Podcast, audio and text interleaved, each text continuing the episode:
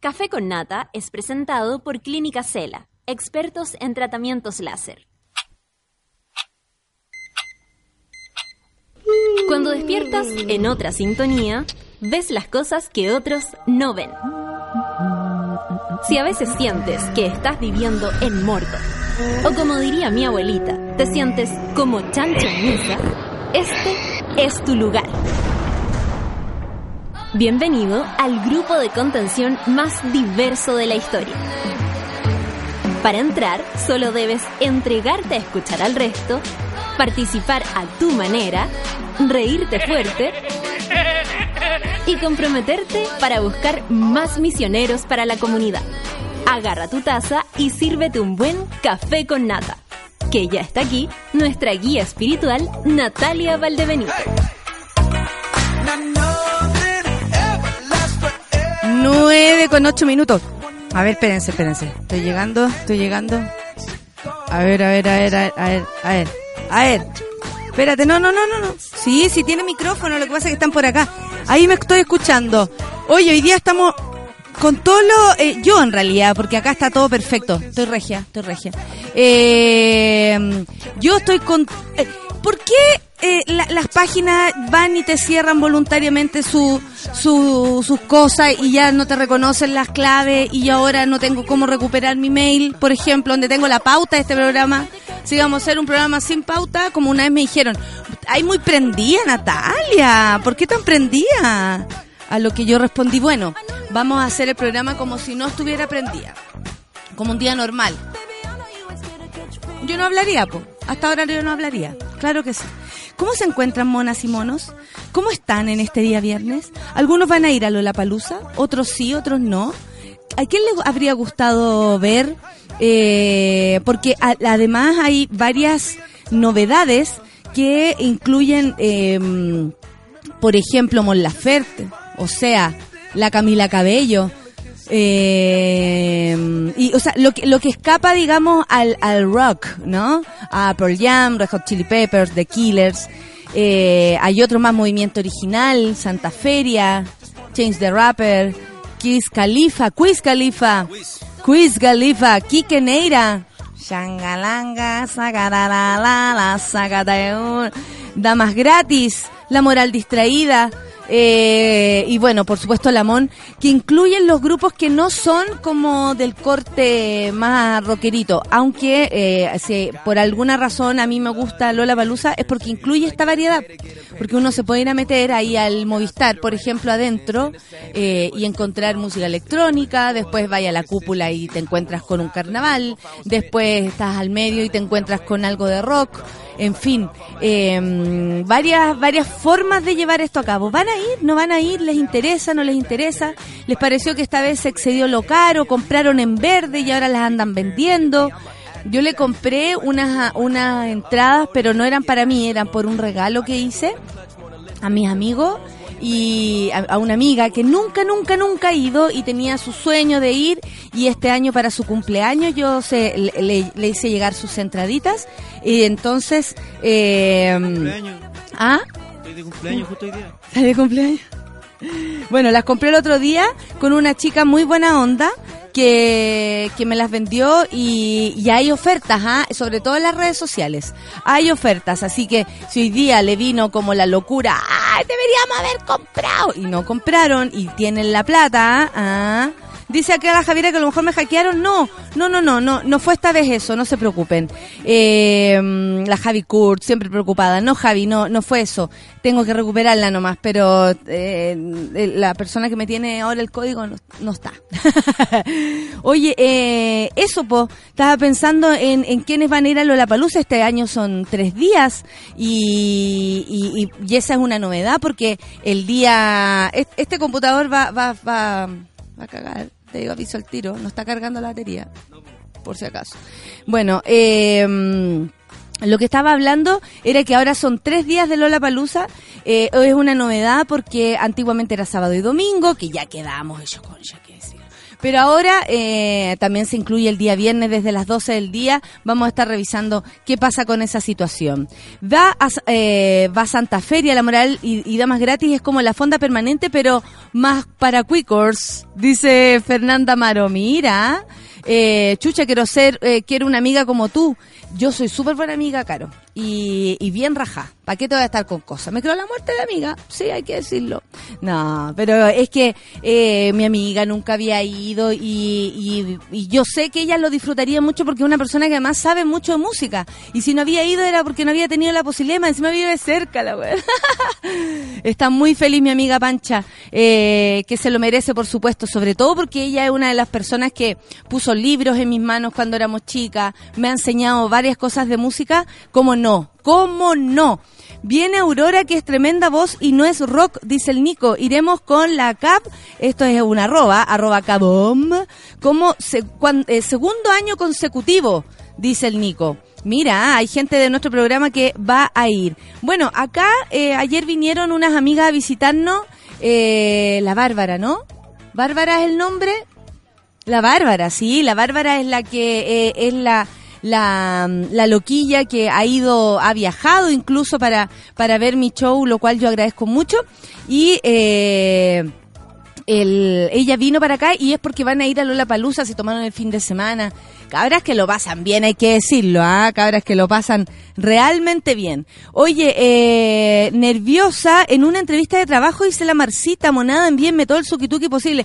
Amiga, justo te leí, te va a ir bien te va a ir bien y, eh, y si no era porque no era nomás. Las pegas van y vienen, las pegas se entregan, las pegas a veces surgen como una oportunidad, a veces como una salvación y otras veces como lo peor que te puede pasar en la vida. Por mi parte, te doy toda la suerte del mundo, te toqueteo desde aquí, te tiro buena onda y espero que consigas lo que tú deseas. Y si no sucede, es porque, bueno, Así no era la cosa. El Javier dice que la pobreza no lo permitió ir a Lollapalooza y no va a poder ver a Lana, a Lana del Rey. Es a ella la que él quería ver. Aquí algo nostálgica el día de hoy, hace 31 años, me había no, en 31 años nunca me había separado de mi hermana, dice la Caro, las dos somos una. Y hoy está de cumpleaños. La abrazo hasta Canadá, pero acompañada del café con nata. Caro, un abrazo para tu hermana, no dices aquí su nombre, pero de todas formas, eh, le mandamos el saludo y usted no se preocupe, las hermanas somos invencibles. Yo también tengo eh, una preferencia con mi hermana. De hecho, mi familia dice que yo prefiero a mi hermana. Y es verdad, yo la prefiero. Si es la mejor de la familia, está claro, yo soy la mayor, ella es la mejor y mi hermano es el menor. Así estamos distribuidos. No voy. Ya el martes fui a ver a Pearl Jam y aún me dura el orgasmo, dice la Nasty Woman. Eh, fue tan genial que estoy satisfecha para el resto del año. Además, Lola, no es un lujo que una funcionaria pública se pueda dar. Nasty Woman, clarita con sus cosas. Bueno, mi amiga también trabaja, mi amiga a la que le regalé esta entrada, y yo lo cuento como, como, bueno, que si no es, no es mentira, pues es cierto, ¿qué tanto? Eh, también es, es del, del ambiente público, entonces eh, conoce la, la historia de la Nasty Woman. Oye, Monita, el crío mío vende su entrada para gorilas en cancha. Porfa, retweet. ¿Y por qué la va a vender? Yo me compré la entrada, ahí sí que yo me la compré para mí. No lo pude evitar. Eh, gorilas debe ser uno de los shows más, más preciosos que podamos llegar a ver. Tan prendido, tan bacán, lleno de gente, eh, eh, virtuosismo musical también uno puede ver perfecto cómo se van uniendo todas las piezas. Damon Albarn, ¿para qué les voy a decir cómo vuela por los aires? Eh, y de pronto, ¡pap! se apaga Damon Albarn, aparecen otras personas cantando y él está pero enyeguecido en el, en el piano. No, es una... No les voy a decir nada, pero igual lo retuiteamos, eh, Clau, para que el crío venda la entrada, pues a Gorilas Cancha. La venderá al mismo precio, le va a poner alguna, eh, las vende con un chocolate, un super 8, eh, una conversación, está apurado por venderla, dele nomás. Yo aquí lo retuiteo. Rumba, samba, mambo para todos los monos. ¿Te acordáis con la intensa cuando nos decíamos eso? Rumba, samba, mambo, gracias. Este viernes abrazo para todos los que sobrevivimos esta semana. Tuvo dura esta semana. Por mi parte, debo decir que a mí lunes y martes me costó muchísimo. Yo sentí que ya no iba a poder llegar a, a este día y estamos acá y sobrevivimos y más encima entrené toda la semana. Estoy súper autorreferente hoy día. Entrené toda la semana porque es viernes, ¿qué tanta wea? Sí, po, ¿qué tanto? Yo, yo, yo. A ver, Me está llegando el código de verificación, ¿ah? Está llegando. Ya son las 9 con 17 y vamos a, a ir a, a música, pero ahora me lo tienes que decir tú. Ah, yo te lo escribí, pero claro, qué pavo. La tónica artista Lola Palusa, pues, pero la nacional, una que yo no he visto aún y que me encantaría ver, que es Mon Laferte. Ah, yo también, y No la ayer que la vi en el afiche me acordé que iba a estar en Lollapalooza, porque debo decir que a mí me gusta el ambiente de, de festival. O sea, bacán. yo he ido a otros países y he buscado festivales para ir porque de verdad me gusta conocer el ambiente, lo que pasa, las nuevas cositas que aparecen, la onda con, el- con, el, con el reciclaje, es como toda una volá. Pero te da el aguante para el día entero que dura un festival. No, pues ya no me puedo ir. Antes yo me iba a las 12 y, Y estaba hasta las las 12. 12. Oh. Ahora no, pues sí me acuerdo que ah, eh, el año que tocó Foo Fighter, a mí no me gusta mucho, no me Ay, gusta nada los Foo Fighters. Me fui, weón. Eh. Con la negra, con la Nati andamos con el Niclú y dijimos, weón, estamos viejas, vámonos. Estuvo bueno ese concierto. Eh, Donde haya que sentarse yo voy a estar feliz. Como podríamos andar como los abuelitos, ¿ah? Con una sillita. Fantástico. Son las 9 con 18 y Mon nos vamos con Mon Laferte. Amárrame, po. Perfecto, amárrame por Lucho. ¿No? Pensémoslo. Bueno, ya. Café con Atenzuela. Ay, quiéreme de a poco, pero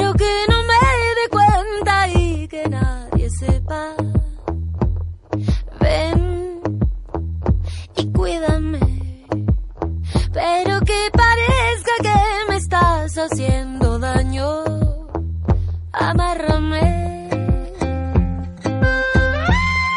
Aquí vamos, Ay, finge que no te gustó. Dame una mirada y luego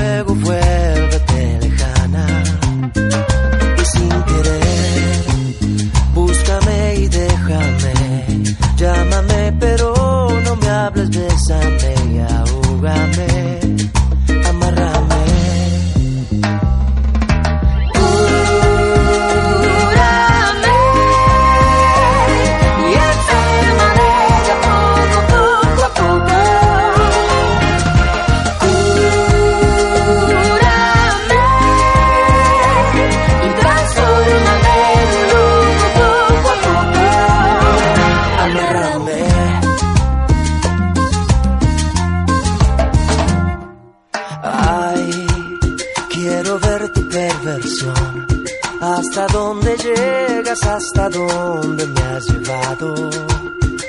Ignórame, ven y pierde la razón.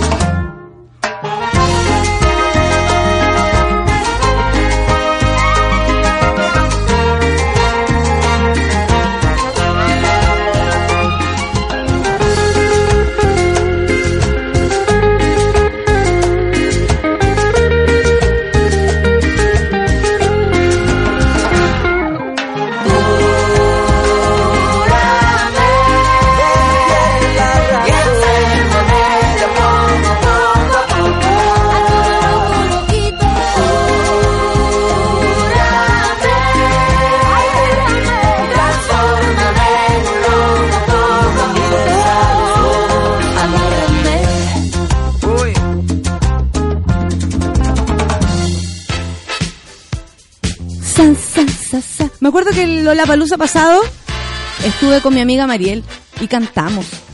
Y cantamos la canción... Eh, ¡Ay! Foto para ti. Y yo salí cantando y todo. Fue bonito. ¿En el escenario? Sí. ¿De Lola Palusa? Sí. ¿En serio? Sí, no, sí, mi ¿Ya currículum es... estuviste en Lola Palusa? Así nomás es. Antes que estoy en los comediantes, porque eh, ahora en Vive Latino están haciendo una carpa de comediantes y le está yendo la raja. Eh, yo espero que Lola Palusa también se pueda abrir eh, a aquello o con presentaciones. La verdad a mí me gusta el mundo de la música y, y yo si soy convocada de la forma que sea voy a estar feliz. Como lo grafican en Los Simpsons cuando Homero se convierte en el, en el gordo que atrapaba las balas. En este festival que era como Guaguapalusa, no sé. po. Potopalusa. Oye, eh, bueno, le mando besos a mi amiga Mariel, te extraño. Eh, y el año pasado ella llenó la cúpula y lo pasamos, pero a todo ritmo, lo pasamos súper bien. Oye, mira, tuvo un curioso recibimiento la ministra de Cultura, Alejandra Pérez, calmado con el voto de Alejandra en su primera semana. calmado con el voto, gritaron, gritaron de allá abajo, gritaron de allá abajo. Yo no fui, fue la Solange, fue la tía Solange. Eh, la tía Solange del niño poeta. Eh, Alejandra Pérez en su primera semana de, en el cargo tuvo un curioso recibimiento tras el nombramiento oficial de Sebastián Piñera como presidente de la República. El particular momento se vivió este miércoles cuando la autoridad gubernamental acompañada por el subsecretario de las Culturas y las Artes, Juan Carlos Silva, y de Patrimonio, Emilio de la Cerda, visitaban a funcionarios de la sede del Ministerio de Valparaíso. Allí la secretaria de Estado fue fotografiada en compañía de los trabajadores, quienes no se mostraron muy animados por la visita. En realidad, las caras de Potope no se las aguanta nadie, pero ¿quién va a un, acto cívico con cara de chiste? Bueno, el episodio trajo a la memoria lo ocurrido en la Casa Blanca luego que Donald Trump ganara las elecciones presidenciales en Estados Unidos.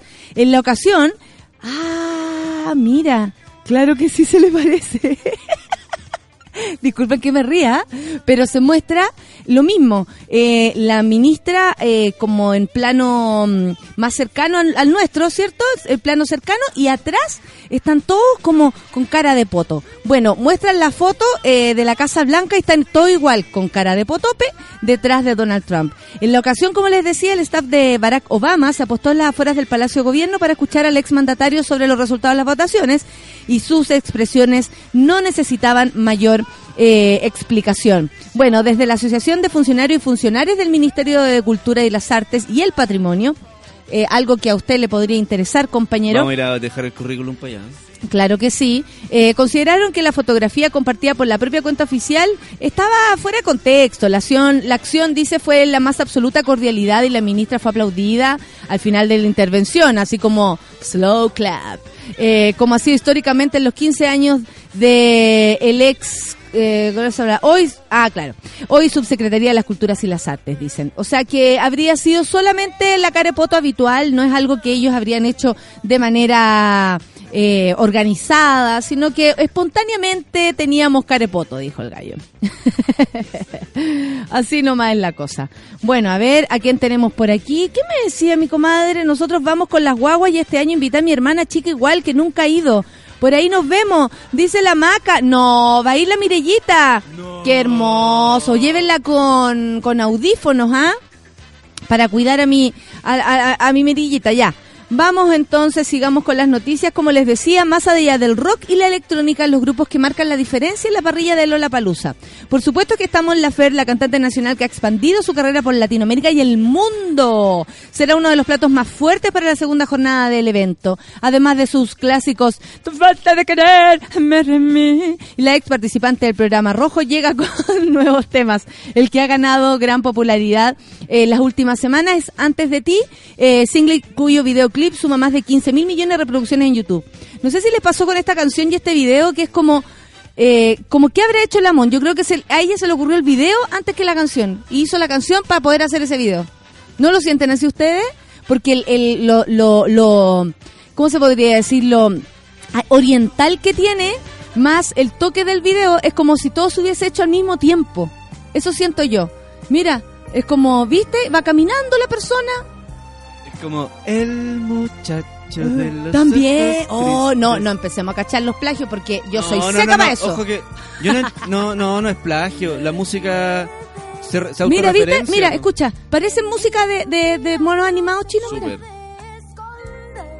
¿Viste? La soledad Qué bien canta esta loca. y se acerca así al, al horizonte. Me acuerdo de Marco. Marco, Marco que ya no encontró la mamá. Y el sol gigante que se va perdiendo Eh. al final del. Y, y está de espalda y le hace el contraluz. ¿Viste? Y el video que lo dirigió ella, todo esto, talentosísima, eh, tiene que ver con esto. Entonces yo me imagino que es de esas canciones que aparece con video incluso en la cabeza. Porque es como ideado todo junto, no sé. La, la Mon y su creatividad. ¿Viste? Camila Cabello, la cantante y compositora, fue parte de Fight Harmony entre eh, 2012 y 2016, tras participar en el programa de X Factor. Eh, hace ya dos años decidió emprender una carrera como solista y continuar en el mundo, está rica esta canción, Antes de ti de Mon eh, en el mundo del pop, como decíamos, de Camila Cabello. Ahí está. A sus cortos 21 años, la artista de origen cubano ya ha colaborado con artistas como Mayor Lazer, J Balvin, Travis, Travis, Travis, pero Travis lo- Scott Ah, yo dije Travis. y Daddy Travis. Yankee. Con este último lanzó su remix Habana, sigle, single que se enlista en los primeros puestos de los más escuchados en, en Spotify. en Spotify, dijo ayer una amiga acá. Ahí está la Camila Cabello, más conocida como Claudia Cayo. Hay, hay así como que tú la mirás y así, en el comercial que aparece, hay una como, es la Claudia. No, ahí no es la Claudia. ¡Ahí es la Claudia! en mi casa lo hacemos siempre. Clau, te recordamos. Recuérdame. Recuérdame. Amédame. ¿Viste, Coco? ¿Coco? No, no le he visto porque tengo un tema como central, o sea, como que me da pena incluso ya ir a ver la película. Yo lloré tanto. Entonces, Mi sobrina la- dijo, la yo la no palabra- lloré. La entonación de recuérdame, la Clau la escucha y se le llenan los ojos de lágrimas también. No, mi sobrina dijo, yo no lloré, todos lloraban, Los pero yo. no lloran con esas cuestiones. Mi sobrino me limpiaba las lágrimas a mí. Oh, potito. Movimiento original. Van a estar el sábado 17 de marzo. Bueno, la Mon también va a estar el sábado 17. La Camila Cabello también va a estar el sábado 17. Y Movimiento Original también. Que más de 10 años de carrera, la banda nacional se ha convertido en una de las más influyentes del hip hop reggae a nivel latinoamericano. El grupo compuesto por Camilo Flores, Francisco Rojas y el Ale Díaz han sumado seguidores gracias a éxitos como Soldado del Gueto y Original. A ver. Oye, oye, ahí, ahí ya me- la, la neurona se me... Llegaron, llegaron a volarse. DJ Acres. Mira, ¿tú escucháis esto? Y mis neuronas se empiezan así como a levantar. Hola. ¿Querí? Hola, queremos morir. ¿Querí un poco? Está buena. Es- ¿Pero es sanita? Siempre ¿Es de tu cosecha, hermano? Sí, oye, sí. ¿Sin semilla? Oye, oye, con semillas más sano todavía. ¿Pero cómo suenan los petardos? Ah, pero ¿y cómo en la cabeza? Y el olor. Santa Feria, también el sábado 17. Los exponentes de la cumbia casera ya se han presentado en el solitario en grandes escenarios, en solitario, perdón, en grandes escenarios, como por supuesto el Movistar Arena y el Festival del Guaso Olmué. Tras años de tocata, los músicos se han ganado el cariño del público y hoy suman un gran eh, un grupo de fanáticos que corean temas como Haciendo Nada y Tomando Alcohol. Yo debo decir que Mariel, ¿vas a estar con Santa Feria? Santa Feria trabaja siempre con la Mariel, la Mariel trabaja siempre con ellos, Mariel Mariel, ustedes saben, aquí somos fan y yo soy fan del corazón de ella, así que lo tengo que decir. Y va a estar la Mariel, parece, a ver, espérate, me había dicho, ¿no? Te tengo, te tengo para acá. Así nomás, foto para ti, me la estaba recordando, si me recuerdo, amiga. oh. Sí. Can- canto cumbia temprano y quiero ver a la... Ah, ¿viste? Cantáis cumbia temprano, debe ser el mismo sábado 17. Vamos a estar por ahí, pues amiga. Oye, a los conciertos de Santa Feria va gente, pero con unos afiches. Yo, o sea, con carteles. Yo quiero eso. Yo quiero el mismo eh, eh, público de Santa Feria, como de los chanchos en piedra también. Esos weones que han disfrazado y con los chanchos ya viejos ya, pues. Igual con los chanchos arriba, con los Juanitos.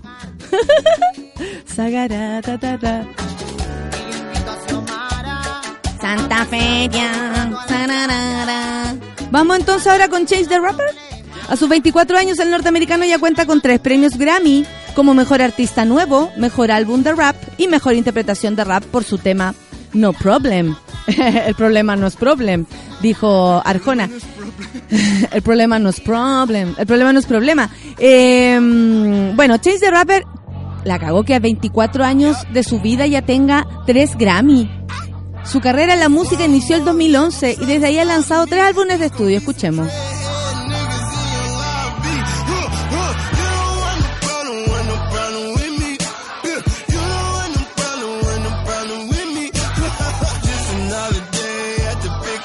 Esa Change the Rapper, alguien si quiere saber, está mismo sábado 17. Y nos vamos a Quizlet Khalifa, me encanta, Khalifa. Eh, esto está el domingo 18, sí. El rapero tendrá la tarea de cerrar el Lollapalooza en el paralelo con The Killers. Oriundo de Pensilvania, cuenta con una carrera de grandes éxitos, entre los que destaca el tema See You Again. Ah, ya. Todos me dicen lo mismo, See You Again, que tiene el récord de visitas en YouTube. Su disco Rolling, Papers, el 2011, lo significó obtener el premio Mejor Artista Revelación en los Bet Award. Sí, sus singles Black and Yellow, No Sleep and Roll Up también lo llevaron hasta lo alto de la música con galardones de los Billboard Music Awards en el 2012. O sea, esta es pura gente superdotada. Ah, este es más de ese rollo. Ya, voy entendiendo. Puta, yo me quedo con Chase the Rapper, te tengo que, Que- decir. ¿ah? es que este es un featuring, pues, entonces esta voz debe ser del otro loco, que se llama Charlie Puth. Sí.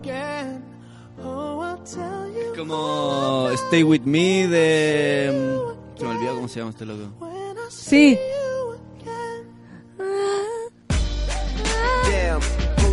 Ahí, por ahí te voy creyendo, quiz. Vamos con uno nacional. Quique Neira. Domingo 18 de marzo, el cantante compositor ha tenido una destacada carrera en el reggae. Sus inicios se dieron eh, eh, eh, siendo parte de la banda Bambú, ¿te acordáis? Eh, cuando me mirabas sonría, arriesgados en aquel cañón, mi piel sobre tu piel, in Jamaica. y Gondwana, que estuvo desde el 1996 hasta el 2002. Tras ello comenzó su carrera como solista y nadie lo olvida. ¿ah? Se ha lanzado nueve discos y tiene dos premios Altazor en artes musicales y mejor banda pop por Cosas Buenas y el mejor álbum por Alma, el 2011. ¿Ese es Quique? Creo que, pero como todavía en parece. ¿Y por qué no poní una de bambú? Que eso estoy buscando, pero dame, dame. Te doy, pues te doy todo el tiempo que quieras. Bueno, esta misma amiga, voy a contar una historia de mi amiga Francisca a, a propósito de que eh, le voy a cobrar la entrada contando esta anécdota. Me acuerdo que una vez me dice, weona, estaba no sé dónde, y entró, estaba en la universidad. Ella, claro, humanismo cristiano, que estoy como... Mira, jam, y, y se pega un Let's go tonight, yeah. Y se pega unos English. Colegio pagado, ¿ah? Colegio pagado, ¿qué Neira? En Jamaica. y la pancha me dijo, weona, y sentí como que me mojé. no está escuchando, supongo, mi amiga. Nombre y apellido. Francisca. Nada más voy a decir, nada voy a decir. Las manos y en los pies. Oye, era buena esta canción. Súper buena. Jamaica, ¿viste? Es como la génesis de nuestro de nuestro reggae. Bueno, eh, de hace pocos años probablemente exista otro reggae que no que yo no tengo la posibilidad de conocer, así que si le falté respeto a alguien, disculpen, ¿ah? Vida sobre el mar, ¿viste? Haber un amor para dos, yeah. Ahí tenía el pelo corto y cantaba en falsete, ¿ah? Melena Adret. Sí. De la vida después de la vida. ¿Viste? El destino tiene más. Tío, tiene más de una salida. Me acuerdo, me acuerdo. bueno, ta, ta, ta. En Jamaica. Y ya pues falsete al tiro. Vamos con damas gratis. ¿Te parece? Porque el domingo 18 van a estar la cumbia villera trasandina, le pone el toque tropical a Lola Palusa desde los inicios. Bueno, este domingo, porque por supuesto que tenemos más trópico eh, en los otros días. Desde los inicios de su carrera en los 2000 han lanzado 11 discos con pegajosos temas como Pucho Loco, Se te ve la tanga, la van a pagar y todo más. Ahora levanten las manos y dice. Y todos con la mano arriba, ahora en la oficina. Saca, taca, ta, la, este, este- ¿Sí o no que uno se prende? ¿Sí o no, Sofi? como que es inevitable prenderse. Porque todas todas las, todas las músicas que en algún momento eran como, ay, qué chulo. Ay, no, qué yo chulo, eso, cumbia yo- villera, ¿no? Qué Yo chulo. solo bailo música europeo, británico, soy Britpop, soy indie. Obvio, y ahora en la soy- actualidad, y la ahora- actualidad como que nos soltamos. Qué bueno, porque en nuestro gen está, está todo esto. Por supuesto que sí, hemos crecido escuchando cumbia, escu- o sea, en la casa, ¿cómo celebran los años nuevos en las casas? A pura cumbia. Eh, tiempos de dictadura, se cantaba el himno nacional y después métale cumbia, ¿sí o no? Entonces, desde ahí venimos, ¿cómo no nos va a mover esto? ¿Ah? Qué risa que me da. Porque se te ve la tanga. Esa damas gratis, nene. Bien. Ahora vamos con Moral Distraída. Son los últimos. También van a estar el 18 de marzo y la banda chilena de música tropical que se fundó el 2010. Desde entonces ha encabezado varios festivales de cumbia. Incluso presentaron eh, se presentaron en la última versión del Festival del Guaso Dolmue. Mango con petacetas y hacerlo de día son algunos de sus temas más conocidos. Aquí está el amigo de la 210, ¿no? Sí, pues Abel Chicago, uno de los conductores de la 210 Radio. Con mi querido Nicolás. Eso. Ahí está. Anderson Pack, ¿tú los cachai? ¿Sí? Voy a tirar un tema. Ya, porque la Mariel me dice, vamos a ver. Esto es lo que escuchan es Moral Distraída y lo que vamos a escuchar a continuación son los Anderson Pack. tranquila Mariel, tranquila. Vamos a tirar ahora lo que tú propusiste, por los Anderson Pack. La Mariel estaba pauteando, ¿ah? Ahí está Anderson Pack. A ver, a ver. Como R&B, pop, electrónico, hip hop, eh, ¿Y ondero, si nos vamos escuchando esto cool. después? Ya, po. ¿Te podéis preparar de eso? I'm only coming out Bueno, ya lo saben. Viernes, sábado y domingo, no se nos viene Lola Palusa. A los que van a ir, alguno, dos días, tres días, nunca, todos. Todos son convocados a pelar, a inventar historias y por supuesto también a eh, saber lo que lo que viene. Eh, Change the Rapper dice la eh, the Rapper, perdón, dice la Camila Riera, son unos secos. Me recordaste a mi Juanito, dice la Javiera Kur, lo perdí hace tanto tiempo en un concierto Los Chanchos y se te perdió ahí. Mira, ahí estamos convertidas en un GIF, lo voy a Qué divertida, nos vemos bailando como locas con la María en el escenario.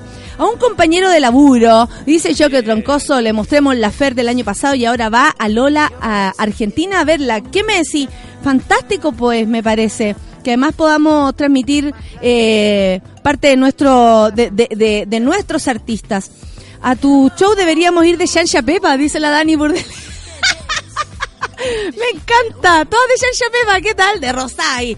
Saca, bueno, yo engordo y el traje me queda como chancha al charco de lodo. Exactamente. Eh, saludo al Poncho. Oye, ¿vamos a escuchar música? ¿Estamos, ¿estamos ready? Con Am I Wrong. I'm, I'm wrong, se lo dedico a mi amiga Mariel entonces, porque el año pasado te tomaste, Mariel Mariel, el Lola Palusa, ahora se lo toman otra gente. Ya hay tiempo, ya habrá tiempo para escenarios. Y el más grande de todos, Café con Nata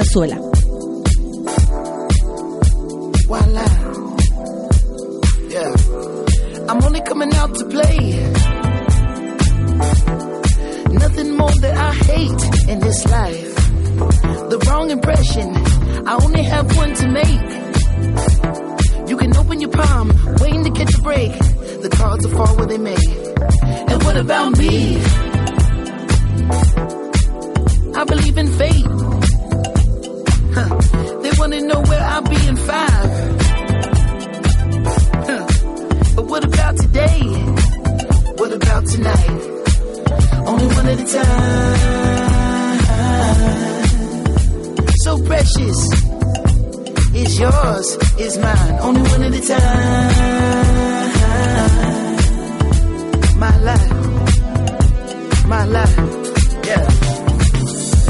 Am I wrong to assume if she can't dance, then she can't ooh? Yeah.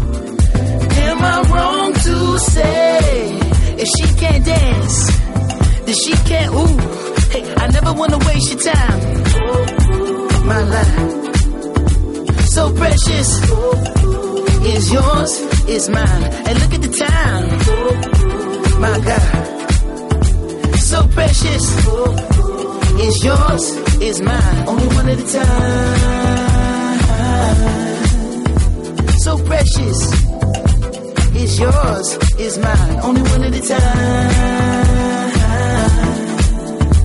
My life, my life,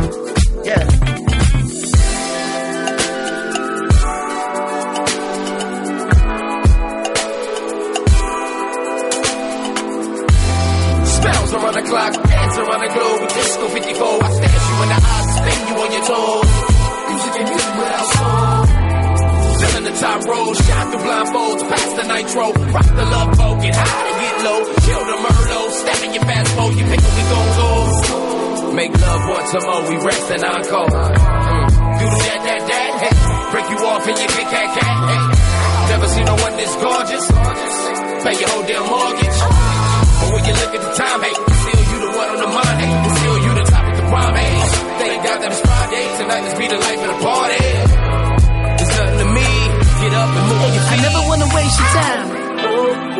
My life, so precious, is yours, is mine. And look at the time, my God, so precious, is yours, is mine.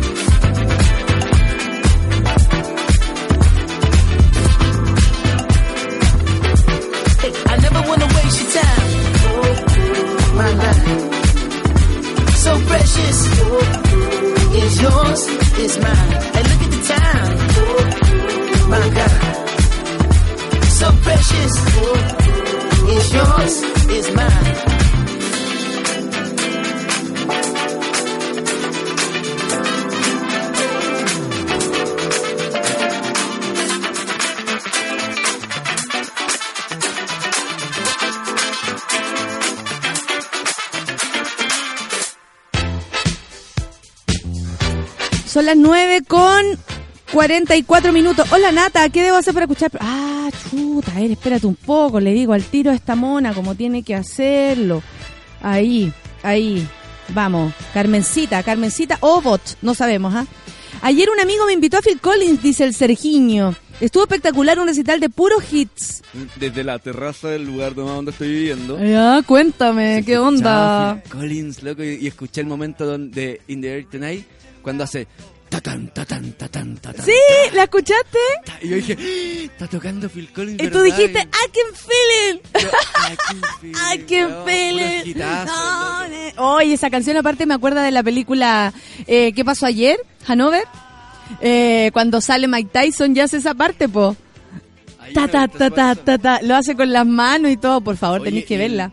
También cambia el ¿Cachai- sentido de la canción cachai como... El nivel, el nivel de conciertos de estos días. Sí, creo que el de Phil claro, Collins... Un sí. Lollapalooza, que Lollapalooza es gigante. Y es bacán. Y, y- incluso independiente de que cachí o no cachís todas las bandas que vienen, Lollapalooza Sí. es bacán. Eh, Depeche Mode viene esta otra semana. No, ese, ese también es... Eh, eh, no, Gorila, tú sabes, a mí me tiene, Eh, pero en llamas. Pronto Radio. ¡Loco! ¿qué Ahora pasa que hablaste Chile? Phil Collins, dice sonriente. Así entra Phil Collins media hora después de lo programado al escenario del Estadio Nacional. Lo hacen como todos los conciertos del último año, su gira de regreso a los escenarios con bastón. Ustedes sabían que él tuvo una caída y eh, a la cadera. Él no puede tocar nunca más batería, que era eh, donde se lucía, ¿cierto? Y donde lo conocimos. Eh, entonces, eh, creo que lo logra de todas maneras, logra llenar el escenario, aunque entre con bastón, aunque cante ca- eh, sentado y todo eso. Una eminencia, tocaba en Génesis. No, o sea, más allá de lo que ustedes puedan pensar, todos crecimos escuchando Phil Collins. Era como, no sé, está ahí, está ahí. Y dijo, eh, hola Chile, hola Santiago, ese es todo mi español. y de ahí, bueno, lo importante es tocar las canciones. eh, como Phil Collins no se mueve mucho, su voz aún así la mantiene impecable, lo cual eh, yo creo que fue un lujo de ver para todas las personas que estaban en ese lugar. Phil Collins es como muy parecido a Sinead O'Connor, ¿o no? ¿En qué sentido? No sé, weón, como que se ven súper iguales Ah, ahora que están como más grandes los dos. y. Sí, y blanquito. Y Ah, con ya. los No sé. Yo hice una. eh, perdón, estoy, hoy día estoy eh, pensando en voz alta. ¿Ya? Así que tengan cuidado porque a una persona ya le arruiné la canción de Lamont diciendo que se parecía a, a una a la entrada de mono No, animado. pero que no se... Des, desarruínese, desarruínese el concepto. Claro. Total, a quien file. Eh... Oye, esta es una noticia preocupante. Yo quería seguir callampeando, pero la verdad es que es imposible cuando te ven, eh, uno ve cosas así. Clínica Indisa resolvió ser objetora de conciencia en casos de aborto por violación. Yo lo voy a decir así, cara dura. Si alguien tuviera que pasar por esta, y me lo digo a mí misma y a todo aquel que me la encuentre, si alguien pasara por lamentablemente se cruzara con un violador en el camino, porque la verdad es que ni, nadie está libre, no se les ocurra por nada del mundo ir a meterse a la clínica Indisa. Fin, no tengo idea de lo que dice la noticia. Eh, prefiero decirlo desde ahora ya. El director de la clínica Indisa, gente muy empática por lo que podemos ver, en el marco de la ley de interrupción voluntaria del embarazo en tres causales, resolvió ser objetora de conciencia en el caso de aborto por violación. Muchas gracias a Clínica Indisa. Según se informa, la decisión que se adoptó tras un amplio debate cuenta con alto respaldo del cuerpo médico y será oficializada en los primeros días. En los próximos días. Sin embargo, aún debe ser ratificada por el Ministerio de Salud, siguiendo los pasos que establece el protocolo establecido, establecido, establecido, eh, valga la redundancia del periodista aquí, en la recién aprobada Ley 21.030, que aborda los casos que se puede interrumpir el embarazo, que son solo tres, habiendo mil razones a lo mejor para abortar. El rotativo señala que en altos cargos del recinto aclararon que mientras no se confirme la postura ante la autoridad y ésta la ratifique, cumplirán su- eh, con ofrecer el servicio médico que exige la ley. De concretarse dicha determinación, Indisa, la clínica Indisa, se convertirá en la cuarta clínica en hacer pública su posición en esta línea. Les digo al tiro a dónde no tienen que ir. Hospital Clínico de la red UC o sea, el, Hospital Clínico de la Católica, la Clínica Alemana de Osorno y la Clínica Los Andes ah, se suma la Clínica Indisa, donde no hay que ir. Fin, así nomás. Si ellos son capaces de pensar que una mujer eh, tiene que, más allá de su, de su voluntad, no debe interrumpir su embarazo y no respeta la voluntad de esa mujer o de esa familia o no respeta la vida de una niña recién violada, yo les voy a decir que nosotros no tenemos por qué respetar sus nombres y les digo a la gente, y me hago responsable de esto, que no vaya ni a la clínica Indisa, ni al Hospital Clínico de la Católica, ni a la clínica alemana de Osorno, y ni la clínica Los Andes, que han sido los lo establecimientos que han dicho que ellos van a aplicar ser las que eh, serán los objetores de conciencia en caso de aborto por violación. Habiendo gente así, no veo por qué nosotros tengamos que ser mejor. Eh, les parecerá una locura, les parecerá una exageración. A mí me parece que ellos están cometiendo un grave error y por lo demás no habla muy bien de los que son, eh, tal vez hab- hablará de su propia moralina, ¿no? Hablará de, de, de eso corazones que son incapaces de abrirse al, al dolor del otro, ni a la vida, ni a las dificultades, ni a las, eh, no sé, eh, circunstancias de otro ser humano. Esas son las personas que eh, objetan la conciencia cuando tienen la posibilidad de salvarle la vida a alguien. Aprovechen de... Eh, costillar acá. eh, el costillar está enojado y dice... Aprovechen de ver bandas ahora, que los próximos años nadie querrá venir, o los censurarán por ser demasiado artísticos, culturales y libertinos. Eso a propósito de este cambio de gobierno, que, bueno, nun- no, no ha sido una buena noticia para, para partir esta semana, ¿no? ¿Para qué, ¿Para qué vamos a estar con cosas? Eh, a ver, a ver, a ver, ¿a quién tenemos por aquí? Estoy leyendo sus Twitter. Todavía no me acuerdo la polémica que generó cuando se anunció eh, que Damas Gratis venía Lola. Los hipsters casi se mueren. Todavía me acuerdo, dice el Ricardo Sandoval. Los hipsters ¿En están serio? muertos hace como tres años. Oye, pero algo pasa con esta situación del... Ah, sí, pues los hipsters sí, ahora, ahora entraron a sentirse millennials. Aparte que... No, no sé si es lo mismo. No, no, no Bueno, a ver, hazme la diferencia según tú. Es que, es que los hipsters era como, como una comunidad de locos muy honderos, todos, pero que todos negaban el concepto hipster. No, yo no soy hipster. como que- Yo no soy hipster, que- pero no, que- pero no me como que baño. me he visto súper así, escucho súper esto. Agarré una, agarré un chaleco que estaba ahí. Claro. Y, y escucho, no, bueno, esta banda que estoy escuchando acaba de sacar su disco mañana. Y yo ya lo conozco y nadie más. Claro. Ellos, ellos tampoco se conocen. Claro, obvio. Ya, pero, pero en realidad. Pero en realidad no quiero se ser eso. famoso, aunque estoy en los primeros eh, eh, más altos índices eso- de escucha. Yo creo que eso, que, lo- que, que el hipsterismo fue como la última, eh, como pseudo tribu urbana cerrada en la apertura de estilo. Como que Mm. post-hipster ya no hay eh, gente tan cerrada en estilos. Como que el hipster escuchaba solo música super indie y muy desconocida. Y ya no, pues ahora efectivamente la gente escucha cumbia y rock y pop y, y hip hop y, y, y bacán. pues. Sí. Bueno, eh, que a- eh, aparte también como que todo el mundo se defiende de dónde está. Yo ahora lo que he encontrado es que como hay gente que no le gustan los millennials y otro que están como son millennials y se defienden como millennials, así como yo soy, es como decir yo soy de los 90. Y como, como, ah, ah, llevarlo así. Oye, espérate, yo tengo cuarto medio rendido. Yo encuentro que es una estupidez, discúlpenme, ah, desde mi vejez más absoluta, puedo decir que lo que sean ustedes, no importa nada. Hay que hacer cosas nomás, sobrevivir, ser buena persona, fin. Oye, eh, Vete miren, para que lo respeten. respete para que lo respeten. Eh, ande con, camine con cuidado. Oye, ¿saben qué? Estoy leyendo acá las noticias y resulta que eh, no puedo dejar de decirlo otra vez. Porque, como ayer les conté, Mariel Franco eh, falleció, la mataron, ¿no? La asesinaron eh, cuando venía de una protesta grandísima que se hizo en Río de Janeiro y eh, ella era una activista, eh, concejala de Río y además eh, conocidísima también por su lucha por los derechos de las mujeres y sobre todo también aplicado a lo afroamericano. O sea, tenía, tenía un montón de, de, de causas asociadas a ella, pero también conocida por aquello, por ser activista. Bueno, la ola de violencia que sacude a Río de Janeiro subió un escalón en la noche del miércoles. Eh, la madrugada del jueves en Europa, como dice acá el, el diario El País, estoy leyendo esto, perdone.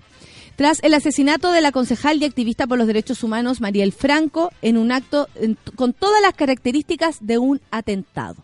Mariel tenía 39 años, viajaba en un coche con su conductor en un auto y una asesora cuando otro automóvil se puso a su lado y disparó hasta nueve tiros antes de huir. En pleno centro de la ciudad, la concejala y el chofer, eh, Anderson Pedro Gómez, murieron en el acto, mientras que la asesora sufrió únicamente heridas leves. El asesinato provocó eh, un montón de reacciones y protestas en todo el país. Anoche hubo también acá en el frontis de la Embajada de Brasil. eh, para apoyar, para hacer sentir el clamor y la desesperación que, que, que- nos está tomando al, al darnos cuenta eh, eh, quién- qué, qué es lo que está pasando con nuestros activistas. Bueno, Mariel Franco venía de intervenir en un acto por los derechos de las mujeres negras en el barrio de Lapa, en el centro de Río. Pocos minutos después, los, argen- los, perdón, los asesinos la insertaron en la calle Joaquín Palares, en la zona conocida como esta, Estación, y comenzaron a disparar por la ventanilla eh, de un auto hacia el otro auto.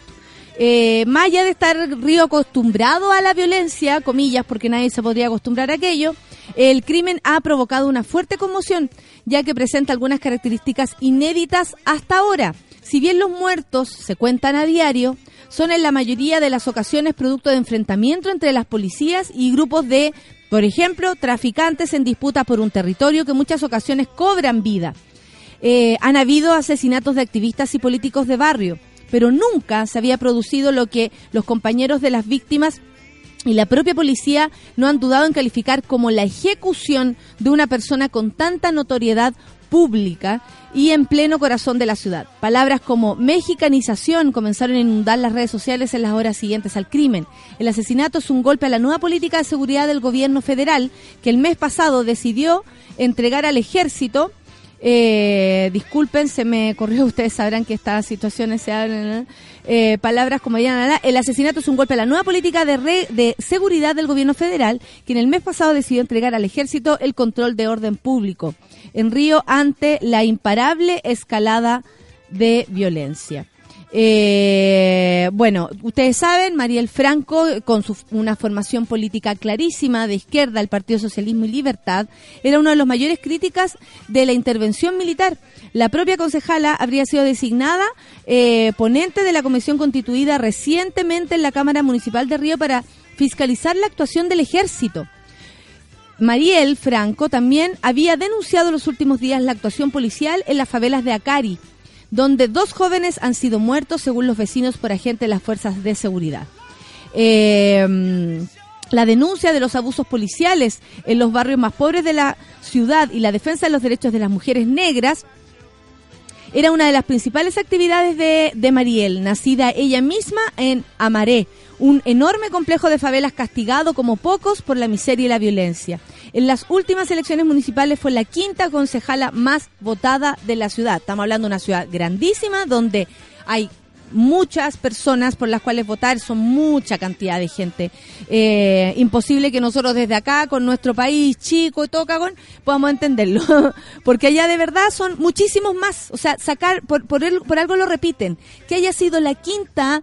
Eh, eh, perdón, mayoría de las votaciones es altísimo porque representa una voz muy fuerte. Mariel representaba una voz muy fuerte. Y yo insisto, eh, no puede ser que las activistas y los activistas se vean amenazados y asesinados por quienes se sienten amenazados, porque es así. El poder, los hombres, la- los blancos, la policía, los políticos, los empresarios, los conservadores, eh, todos ellos se sienten amenazados. Todo lo que no somos nosotros, todo lo que acabo de decir, no somos nosotros, excepto blancos. Eh, pero ellos se sienten amenazados por voces que son capaces de levantarse y decir basta. ¿Y saben de qué dijo basta Mariel? De lo mismo que- de lo mismo que falleció, de lo mismo que murió de violencia. Ella lo único que estaba pidiendo y, del- y por lo único que estaban abogando era que parara la violencia o se hicieran políticas coherentes al respecto. O sea, no puede ser que la única política sea pelearse, disparar y fin.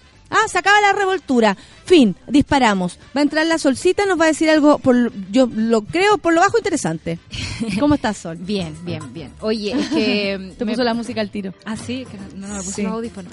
Eh, No, pues. me parece que hay que tener súper, o sea, a nosotros como mujeres nos toca mucho eh, el asesinato de Mariel, eh, pero eh, hay que tener mucho ojo porque no es muy loco ni muy lejano lo que está pasando en Brasil con lo que puede pasar acá, que en el fondo es tirar a los militares a la calle cuando la violencia de las calles te sobrepasa.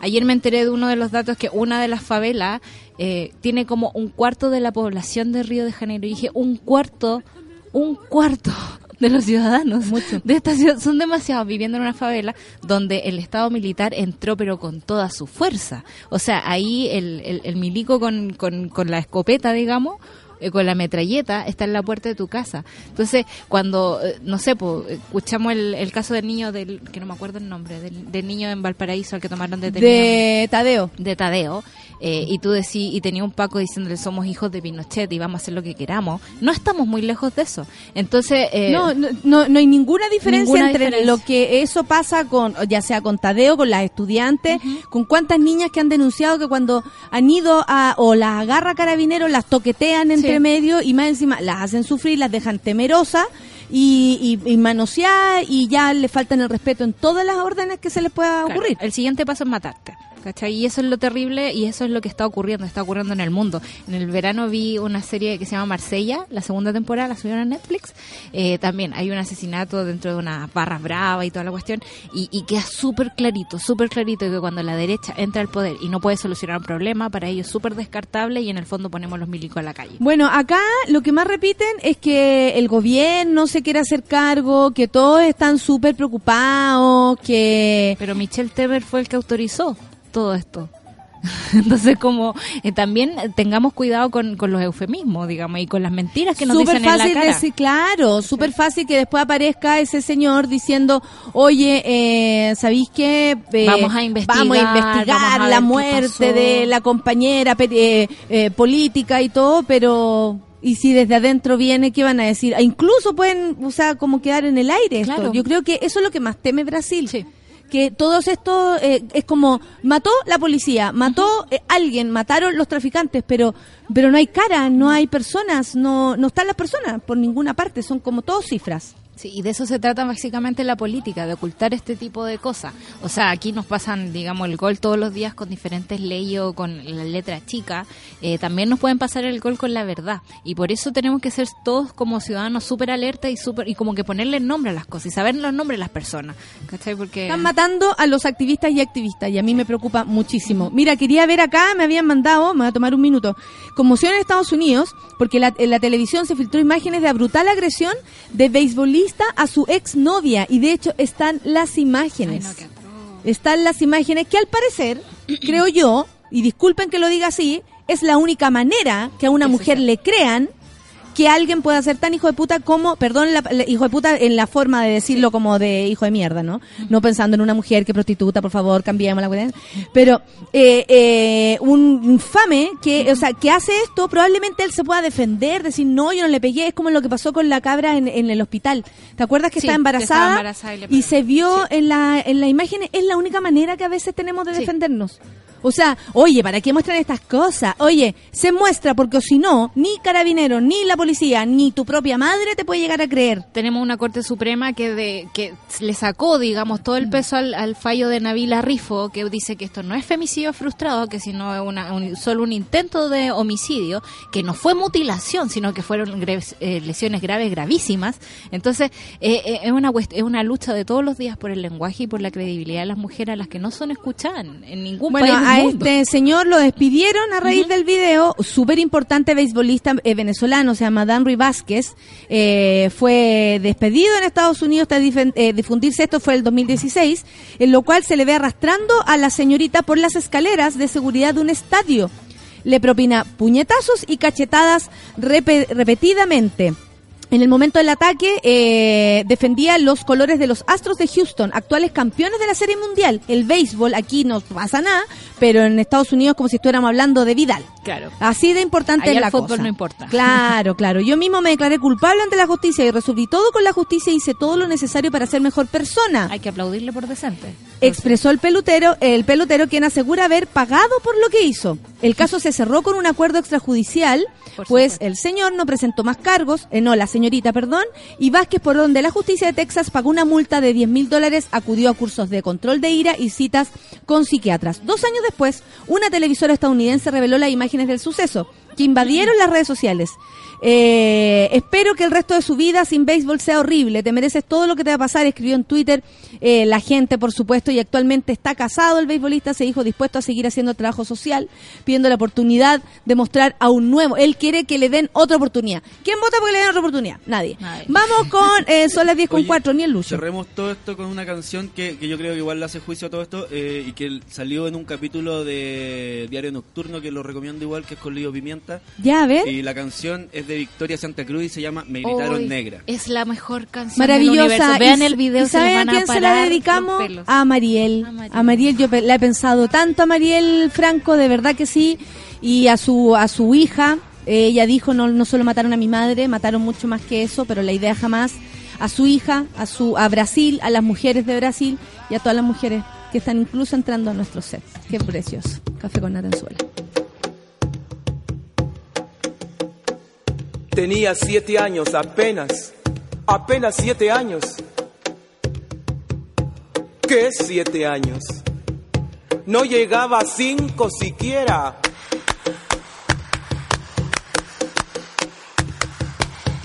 De pronto unas voces en la calle me gritaron negra. Negra, negra, negra, negra, negra, negra, negra. ¿Soy acaso negra? Me dije. Sí. ¿Qué cosa es ser negra? Negra. Y yo no sabía la triste verdad que aquello escondía. Negra. Y me sentí negra. Negra. Como ellos decían. Negra. Y retrocedí. Negra. Como ellos querían. Negra. Yo odié mis cabellos y mis labios gruesos y miré apenada mi carne tostada y retrocedí. Negra. Y retrocedí.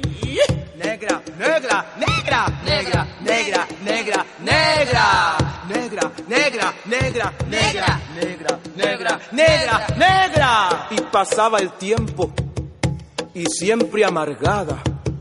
Seguía llevando a mi espalda mi pesada carga y como pesaba.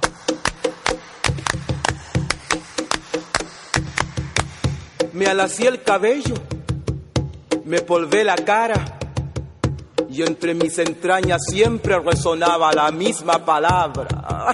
Negra, negra, negra, negra, negra, negra, negra. Hasta que un día que retrocedía, retrocedía y que iba a caer.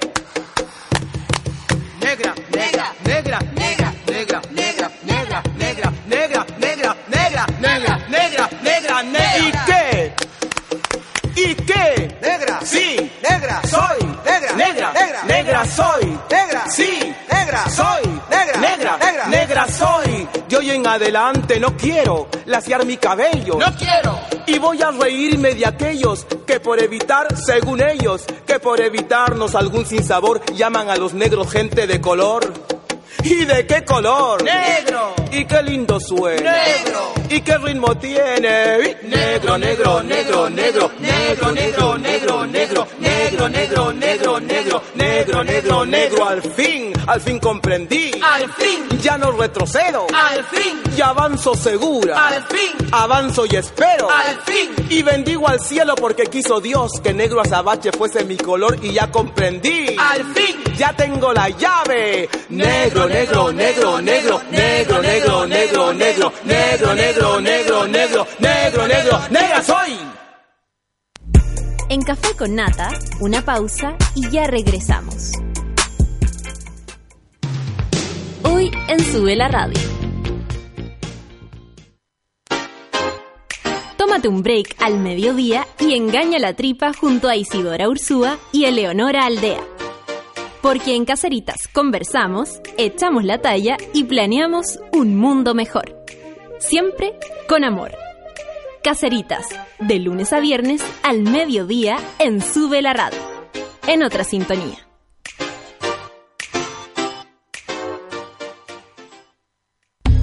Las rosas son rojas, las violetas azul, y en Ciudad Cola a nadie le importa de qué color eres tú. Cada viernes a las 3 de la tarde ven a disfrutar con Cecitar y Luchito de una hora y media de risas, entrevistas, delirio, amor y uniqueness. Solo en subela.cl.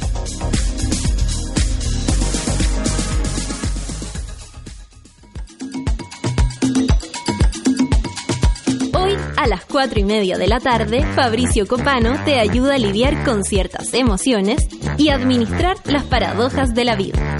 Escucha FOMO, Fear of Missing Out, solo por Sube la Radio.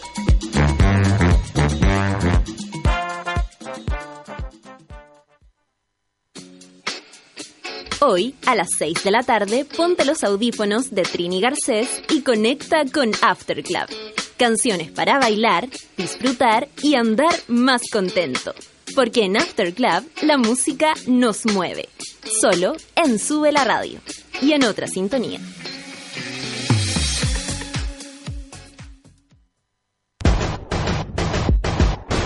¿Has calculado la cantidad de tiempo y dinero que gastas al año depilándote? Ven a Clínica Cela por tu evaluación gratuita y conoce el mundo de beneficios que Clínica Cela entrega para tu piel.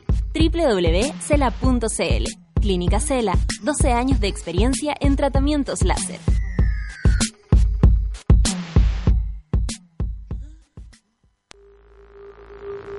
Ya estamos de vuelta en Café con Nata. Son las 10 con 10 minutos. Uy, que qué lejos. Son las 10 con 10 minutos. Y antes de empezar esta interesante entrevista, estoy muy contenta. ¿ah? No esperes más y ve a Clínica Cela. Solicita tu evaluación gratuita y lleva de regalo una sesión de depilación gratis. ¿Qué me decís? Julio. Eh, conoce los beneficios de la depilación láser que Clínica Cela tiene para hombres y mujeres, porque la cosa es así, igualitaria. www.cela.cl. Estoy contenta porque estamos con el hombre de la semana un poquito. Eh, pero esas personas que están ahí, en la- eh, como que nadie dice, nadie habla, pero aquí está. Julio Jorquera, el director de Mary and Mike, esta serie que se robó las opiniones de la semana, eh, donde se, se ve, bueno, fue el, el martes el estreno de la miniserie, inspirada en la historia del matrimonio entre la escritora Mariana Callejas y el agente de la CIA, Michael Towley, que durante la dictadura estuvieron involucrados en los asesinatos del general Carlos Prats en Buenos Aires, del ex canciller Orlando Letelier en Washington y en el atentado contra Bernardo Leighton en Roma, o sea, eh, gente piola, digamos. ¿Cómo le va Julio? Acérquese al micrófono, conversemos. ¿Cómo estás esta mañana? Muy bien y muchas gracias por la invitación. ¿Cómo ha sido esta semana para ti en especial? Porque estamos hablando de tu carrera, de tu historia y hay tenido varias semanas como esta. Lo que pasa es que Mary and Mike se tomó un poco como lo mediático, ¿no? A distinto de Ramona. Tengo que decir que Julio también es director de Ramona, una muy espectacular serie de nuestro país, hay que decirlo. Julio, por Dios, que aquí se hacen cosas a veces terribles. Sí, no, yo creo que eh, es como cuando los proyectos to- caen en el momento justo, tocó el cambio de mando, o sea, como que se, eh, se sumaron muchas cosas y, y que tiene que ver con la verdad. programación, se estrenó, en el, eh, lanzaron la serie en el Festival de Viña, donde hubo una cobertura. Eh, también hay que destacar que Chilevisión se la jugó un poco con la serie Sí. en términos de Sí. mediáticos, de, de que tenga una buena exposición. Y eso es fundamental porque si no la gente no sabe que existen. O sea, me pasa muchas veces con Ramona, dicen, oye, qué bonita la serie, que está increíble, que bien escrita, que bien actuada. Y hay otra persona al lado que no Pero tiene y idea. hay que oye, ¿qué existía Ramona? Entonces eso es, es lamentable. Pues Entonces yo creo que también los canales tienen que querer sus producciones y, y tienen que, más allá que ellos crean, aunque crean que no les vaya mal, si no, no las hagan. Es como, ¿para qué nos metemos en algo así? O para qué, y para qué ponerle tanto cariño, por ejemplo, eh, antes de tocar Mary Mike de, en Ramona, que como hablábamos, era una serie mucho menos, ¿cómo se podría decir? Eh, el- el- elegantosa. Era eh, menos espectacular, por eso, alguna manera decirlo. Eh, pero sí era, era una manera de experimentar de una manera memorable eh, la historia de Chile y de cómo Sí. se arma una ciudad. Yo creo que eso era, y sobre todo en, en- en una historia de tres mujeres, eh, donde no existe el hombre. bueno, ¿Cómo nació esa historia para ti, Julio? Esa, esa es una historia que parte de que, que tiene Guillermo Calderón. A Guillermo Calderón como Estamos el hablando de, de superdotado Guillermo Calderón, superdotado guionista de nuestro país. Exacto, entonces fue un y proyecto, dramaturgo. fue un proyecto que, que tuvo cambios. eh, se quería hacer de, en una primera instancia, era una familia, era un poco como los 80, pero en los 60. Pobre, y la pobreza y, ya en y no, no, no era pobre. No era tan no pobre. pobre. Entonces, cómo darle el- la vuelta de tuerca a esto fue que fueran tres mujeres y fuera y fuera vista a través de la pobreza. Y tres mujeres también eh, jóvenes. Tres mujeres jóvenes que Jóvenes, formaban una familia sí. entre sí. Eso, eso yo creo que era, interesante y era, era novedoso para la época en que, en que estaba planteada la Novedoso y realista. Y realista, exacto. Porque las familias se arman así. a punta de amor y complicidad. Y necesidad también, por en el caso de, de Ramona. Bueno, y, y hablamos también que a lo mejor a Chile no le gusta tanto ver eh, o verse a propósito de las series o las miniseries o las películas en ese contexto. Le- Nos gusta más ver cosas que no somos tal vez. Eh, como este contexto de Mary and Mike, donde están en una casa, pero así en los 80, cuando todo el resto no teníamos ni siquiera por el asomo aquello. Claro, justamente tiene que ver con eso y como uno también va eh, masticando de alguna manera como lo- en términos de los productos de televisión y cómo uno genera un contenido, cómo uno quiere decir algo. Y en este caso, Mary and Mike fue un poco ponernos en el punto de vista de quienes estaban como beneficiados de, por la dictadura. Claro, o sea, claro. quienes, quienes participaban, quiénes eran los partícipes y, y pusimos los, a esos protagonistas y mostramos desde ese lado también, porque también es válido, o sea, siempre habíamos se había hablado de este tema desde las víctimas y, Sí. y un poco desde... Eso te iba a decir, siempre se habla desde, eh, o Chile ha, ha, ha tomado, y yo creo que es por el dolor o por la vivencia, ¿no? Eh, las historias desde las víctimas, para poder entenderlas, para poder eh, comprender y aprender. Pero ahora, eh, ¿cómo nació la idea de fijarse, bueno, además de lo atractivo que son estos personajes, eh, en los malos? ¿Cómo centrarse en aquello? Bueno, ¿Cómo nació tiene, esta idea, Tiene Julio? que ver también cómo va evolucionando las narrativas, porque, o sea, no hay que desconocer que son, no sé, House of Cards y todas estas cosas van marcando un poco la tendencia de, de cómo contar la historia. Entonces, el, el ¿De quién relata? De quién relata. y, y se van actualizando un poco. Entonces, eh, pero siempre detrás de, de una gran tragedia. Finalmente, Ese- eso, eso es lo que, como aristotélicamente, se construye siempre en un guion. Pero en el fondo lo que cómo se va modificando y, este, este, este contenido es a través de los puntos de vista eh, Sí. y de las acciones de qué hacen los personajes, más allá de que estén en los años 70 y que esos sean los problemas, como también eh, tomar problemas que nosotros tenemos, llevarlo a, a- a esa época. Pero, pero en el fondo, las problemáticas, si uno se da cuenta, eh, son siempre las mismas. Tampoco, Sí. tampoco es tan complejo, tan difícil. Nadie, O nadie es tan especial, digamos. nadie, nadie es tan especial, excepto estas personas. oye, oye, ¿y a ti te venía persiguiendo la idea de, de, de ellos dos, especialmente? Porque en algún momento de la historia, nosotros que hemos sido como, mm, yo en mi parte, por mi edad, 38 años, eh, más espectadora, ¿no?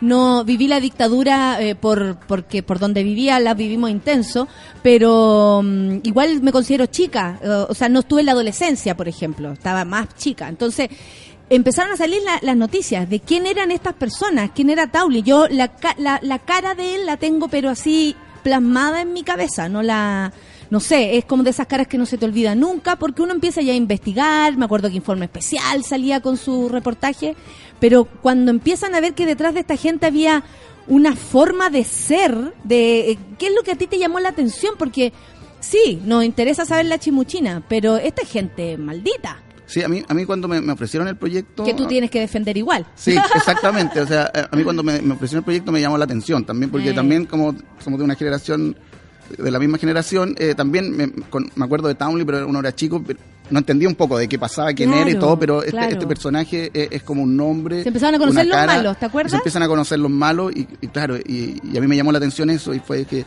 esta es la oportunidad también de, de, de- de darle un- una vuelta de tuerca a cómo se cuenta la historia, cómo, cómo se muestra un poco lo que fue la dictadura y, y- y también un poco escapar a, a lo que se había hecho. O sea, finalmente, y, y poder entenderlo. Yo creo que cuando uno trabaja con personajes, eso, eso también te hace como, como ponerse en sus zapatos. Y, y- Claro, desde su desde su volá, desde su mundo. Y- Porque uno dice, oye, en sus zapatos yo también me muero, pero él- esa persona no, po. esa persona lo ve todo distinto, ve el mundo distinto. Claro, pero y también tiene que ver con algo que los personajes tampoco uno, uno está consciente de lo que está haciendo, sino que es una, un- una sucesión de hechos que eso te van transformando y van... y te- y- y- ¿A ti te daba esa sensación que ellos no tenían eh, plena, o, o sí, yo creo que sí, pero Yo creo que sí, pero a mí, por lo menos en la manera de trabajar que tengo y de la manera como de contar la, la historia, está en términos visuales o eh, dramáticos, me interesa siempre buscar en que, como sacarle la conciencia a los personajes y que, y que lo pasen bien y que, y que estén en otra, que no estén preocupados, oye, yo soy el malo, eso, eso es como que no me...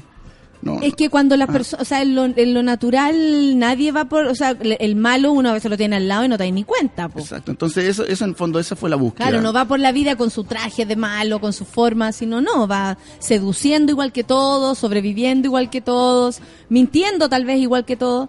Oye, y investigando, ¿con qué detalles te encontraste, por ejemplo, que tú dijiste, oh, te pasaste, Mariana Calle? ¿Quién es peor? ¿Quién es peor de ellos dos? No, yo creo que son muy parecidos. ¿eh? Son muy peores los Son dos. muy peores los dos. Yo creo que uno ahora estaba más consciente que el otro. Eso, Ah. eso, eso yo creo que eh, Mariana Callejo era un personaje mucho más ilustrado, en el fondo sabía política, tenía una conciencia política. eh, en, el caso de Townley. Sabía el contexto en el sabía que el estaba contexto, parado. eh, se había movido por, socialismo, eh, por comunista, eh, ah, era una persona que viajaba, en el fondo era un- una persona que, que, que como yo yo, yo me hice también una me, me la imaginé porque uno lee como eventos históricos eh, y cosas así y uno se la va imaginando pero Sí, creo sí, que, sí, que es como alguien que absorbía de todo de donde estaba tomaba algo tomaba algo y ella se iba enriqueciendo y en el fondo eh, se, se Muy conver- hábil, muy muy hábil, y se hábil para relacionar cosas, para se, decir... y se convirtieron en una, una persona en un personaje muy intrigante y, y en el fondo que como que de todo sacaba Y algo. atractivo y también. atractivo sí porque eh, su casa era un centro de reuniones altísimo donde se juntaban de todo tipo de personas. O sea, yo creo que mucha gente se codió con ella sin saber con quién estaba. Y yo creo que eso también era, era uno de los puntos interesantes de que, no sé, pues, desde, el- desde tus hijos que eh, pueden ir al, al colegio, los invitan al cumpleaños el fin de semana, o como fuiste fuiste a una fiesta y lo pasaste increíble y abajo se estaba torturando, o sea, o se estaba experimentando con armas químicas, no sé, lo que, Como la, la película El, el Clan. Como la historia del clan, exactamente. Claro, esta película argentina que habla de una familia que también hacía unos trabajos sucios. Claro, pero eso ellos, ellos lo- Era mucho más casero eso, de Sí, todas pero ellos, formas. ellos de alguna manera buscaban su beneficio personal. Y que era este dinero. y, que era y en este caso también, eh, pero estaban parados por, por, por el Estado. Y por y eso yo creo que marca, hace no, nos diferencia de, de lo que es Historia en Clan, porque en el Eh. fondo... eh, No, el otro era más pedestre. Era mucho más como vamos a sobrevivir, siempre hemos vivido de esta forma. Y- Delin- casi delincuentes comunes. Y este y en este caso no, entonces cuando Ah. el, el- en este caso el ejército, el gobierno estaba para proteger a un país, entonces y, y- y que haga absolutamente lo contrario, claro, eso es Sí, porque la justificación de estamos en guerra eh, la tenían como súper asumida, bueno, muchas personas también para justificarse o justificar esta situación. Ellos eh, tenían, ¿qué conexión tenían con lo, con de verdad así el, el- la dictadura? La conexión, ¿cómo llegaron ahí? Eh, lo que yo tengo entendido es que el- ellos participaron en Patria y Libertad. Y a través de, cuando estaban en Patria Libertad, lo- por- en el fondo... Salían aventajados, los Salían aventajados, entonces te- era muy hábil co- de- en términos electrónicos en ese tiempo. Entonces, Habilidad que en aquellos una- tiempos no, no tenía nadie. eh, no sé, pues hablaba inglés, podía ir a Estados Unidos, traer cosas, experimentar. Entonces, una eh, de, de cómo hacer eh, eh, una explosión, una bomba que era antes se activaba con un, no sé, con, en, en el mismo Ah. lugar. La diferencia es A que como a distancia, y como ese tipo de cosas. Claro, como, como sofisticar, eh, matar gente. Claro, pero también con un ingrediente a la chilena. Entonces, fijáis como que no todo es tan fácil, es como que uno se la rebusca. Es- tiene que ver también hasta cuando uno se dedica a esto, también a hacer una película o a hacer una, una ficción también. O sea, parece grandilocuente, pero es una artesanía. eh, y que uno, va luchando también de, de la manera que, que- que- cómo podemos hacer las cosas también en términos de los presupuestos. Ahora, ahora hablaste de, de los beneficios, por ejemplo, que comparamos con el clan a propósito de esta, de la misma figura nomás, de que arriba pasaba una cosa y en el subterráneo pasaba otra, solo, solo podíamos ver esa, esa eh, como similitud.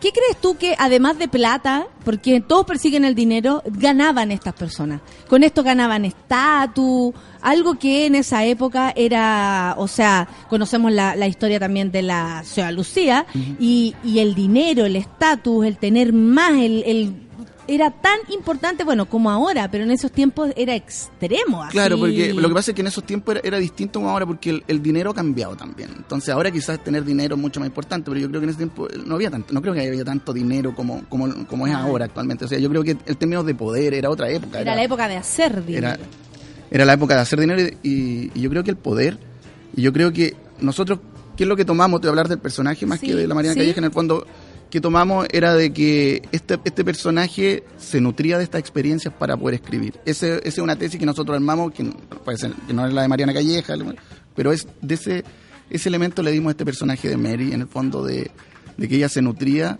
Ella buscaba aventura. aventura y que la ponía en su literatura y aprovechaba se aprovechaba también del gobierno para tener esa visibilidad eh, y que la leyeran. pues, en el fondo. Wow. Oye, eh, bueno, eh, para hablar en- eh, de la serie también, el, el cómo fueron, eh, ponte tú, a, a ti como director, ¿siempre tuviste la idea que se viera así? ¿Siempre tuviste como e- e- ese filtro que, tu- que tiene, como ese color? Eh, ¿Para ti era importante, por ejemplo, eh, meter más arte en esto? Porque si, eh, si ha tenido buenas críticas también ha sido por eso, como el lujo de verla, verla, ver esa Sí. como una mí- obra. A mí como que soy enamorado, me gusta mucho la imagen y a través de im- yo me inspiro mucho más con una, veo una imagen, una fotografía, ya uno, uno se va inspirando, como, como que es el lenguaje que uno va adquiriendo como director y, lo, que, lo, que te, lo que te va motivando. Y claramente a mí eh, creo que, claro, se habla de la calidad y todo, pero yo creo que ese, ese es un estándar que no debería, deberíamos por lo menos ya cumplir, como, como dejémonos de hablar de, oye, qué, qué bien hecho está. O sea, me importa sí que la historia se cuente bien y todo, pero pero sí hay una preocupación personal eh, de nosotros, de la productora, del equipo, de que las cosas, de que, que se vean bien sea lo primero. Y, ¿Y la elección de los actores? Porque eh, yo me imagino que, bueno, conozco a Mariana y conocemos su trabajo, su peso artístico, ¿no? Para asumir cualquier rol. Eh, pero también me imagino que hubo una vuelta ahí, porque, eh, bueno, hay aspectos comerciales y eso lo dejamos a un lado, que a lo mejor es algo que a ti tampoco te interesa tanto más que la calidad de los actores que tú querías que interpretaran. Sí, po. a mí me interesa eso, la calidad y también siempre me gusta, me gusta también buscar en otras caras que, que como rejuvenecer un poco la pantalla. Creo que eso, eh, que hay, por eso hay, hay varios personajes que no son conocidos. Me encanta eso, te lo Es- agradezco muchísimo. Y eso, eso, de verdad, porque yo tam- como, espectadora. a mí también me pasa lo mismo como Mm. espectador y creo que eso eh, tiene un plus y se agradece. Aparte que hay menos. mucho actor nuevo, bueno. Y hay mucho. Y lo han demostrado actor, actores y actrices, lo han demostrado en las teleseries, por ejemplo, esta si yo creo que ha funcionado, perdona nuestros pecados, es precisamente porque tiene actores nuevos ahí en roles no menores y que van haciendo lo suyo. Y, y también de parte de la producción también hubo ese, esa aprobación de parte de Chilevisión, no hubo ningún problema con eso. De Space, que era también era, era una serie pensada para Latinoamérica. Eh, ellos, Eh. ellos Al, ser pensada en Latinoamérica también tiene otros toques.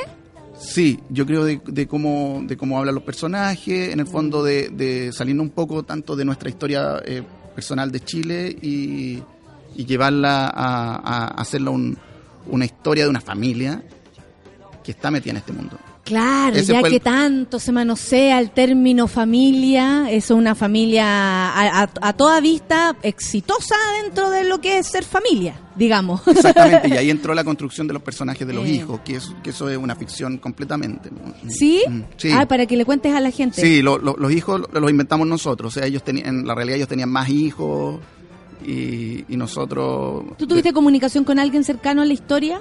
Eh, no, no, o sea, al- recibí comentarios, ponte tú, eh, de algún actor que conocía a alguien y cosas así, pero eh, no, no entré, Aparte, no creo que alguien te quiera contar lo que pasaba en esas casas porque esa gente no habla. po. no habla y, y a mí, y a mí también me interesa uno eh, dar un punto de vista de la historia y también convertir y, y también que esto sea algo, Jugar. un poco, sí.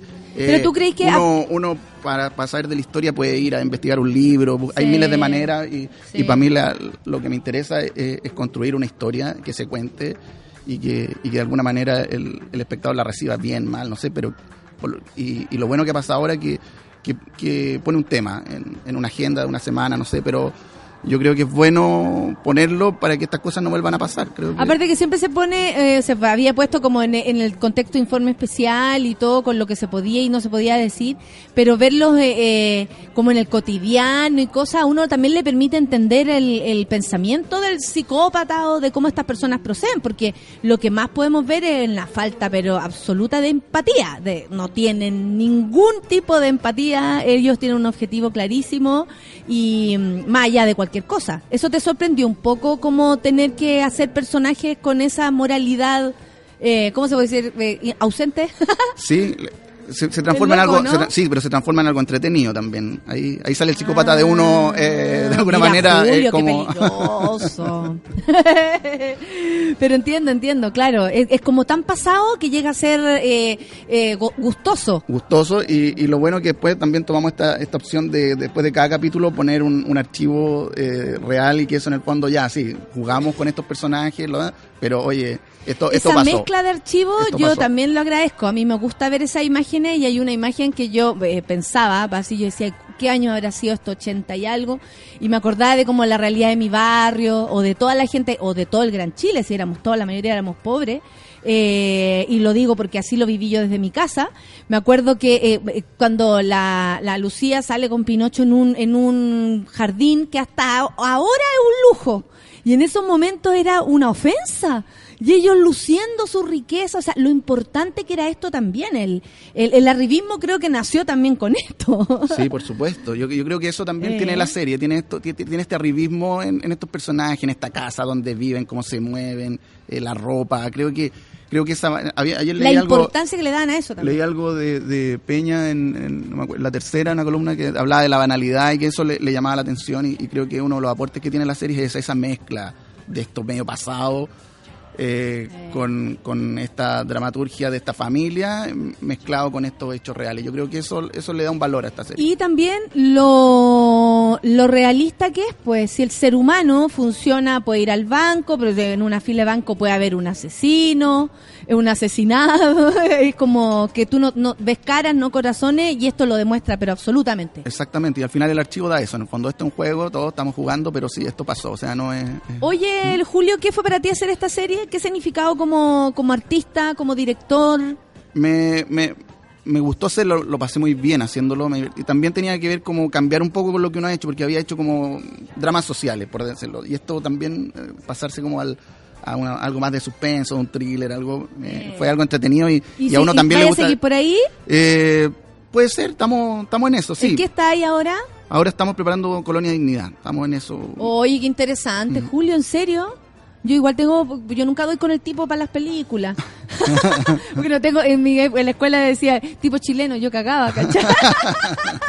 nunca había un tipo así como, puta, ¿y qué soy yo? yo para Ramona no habría calificado, ¿cachai? Oye, qué interesante. ¿Y en qué está ese Ese proyecto? proyecto todavía está en un. fue- ese proyecto se adjudicó del CNTV. Y ¿Ya? en el fondo ahora estamos trabajando en. en- en- todavía en- encontrando el punto de vista, porque también es un, un tema Un gigante. temón, temón. también Y, hay muy que- sensible, pues. Y es muy sensible y también hay que buscar una mirada, así como le buscamos una mirada particular a Miriam Mike. Hay que buscar el punto de hay que vista. buscar un punto de vista para que. Porque hay mucho material, o sea, Eh. uno puede con- contar muchas historias. o sea. Claro, y desde dónde se parte la historia, si desde un colono, si desde alguien que llegó ahí por necesidad, de alguien que está observando, me imagino que eso es súper importante. Sí, pues y estos procesos son muy largos, en el fondo que, Eh. tiene, que tiene que ver con mucho ensayo-error. Entonces tú haces algo, te equivocas, te equivocas y al final van apareciendo estos personajes. Entonces, y es un Y trabajo colectivo también, porque no es, no es solo el mérito de un actor o un director, sino que es un trabajo colectivo de los productores, de los actores, de los técnicos, porque eh, es un- uno toma una idea, uno se imagina algo y eso se va transformando y va adquiriendo vida propia hasta que lo que tú ves en la pantalla puede ser, ni siquiera se acerca a lo que tú te imaginas. Y ese sí. viaje es muy o bonito. es la primera idea y que quedó abajo. Hay cachado cuando me dice, esto a mí me parece que podría ser rojo. Y después lo llenáis, lo llenáis, lo llenáis y llegáis al rojo de nuevo. Es muy bonito es ese bonito. proceso. Gracias Julio por haber venido, por Gracias por la hablarnos de, de tu serie, te felicito. Eh, espero que esto sea también el, el inicio de un camino eh, para ta- para muchas personas en, en términos de dirección, de elegir los temas, de, de, de ponerle un acento al arte, de involucrarse con otros, con, con canales de otros países, me parece genial, porque es el arte el que al parecer va súper rápido en unirse al mundo. Exactamente. El país va y- quedando y un poco estamos, atrás, pero no- estamos en, en esta transformación de cómo ver y, y cómo, cómo exponer los temas. Y, en- bueno, estamos Bueno, trabajando en eso. redes sociales estás recibiendo muchas felicitaciones, te lo digo, la Joaquina, qué gran serie. Felicitaciones al director y a la actriz Mariana. Podrían partir la historia, eh, partir la historia desde Hernán Larraín para adelante a propósito de... Dice la Dani. El otro día vi, vi, eh, vi, vi, eh, Mary and Mike, dice la Kim. Solo diré que está buenísima, me dejó pegada al tiro. Fuerte pero tan real.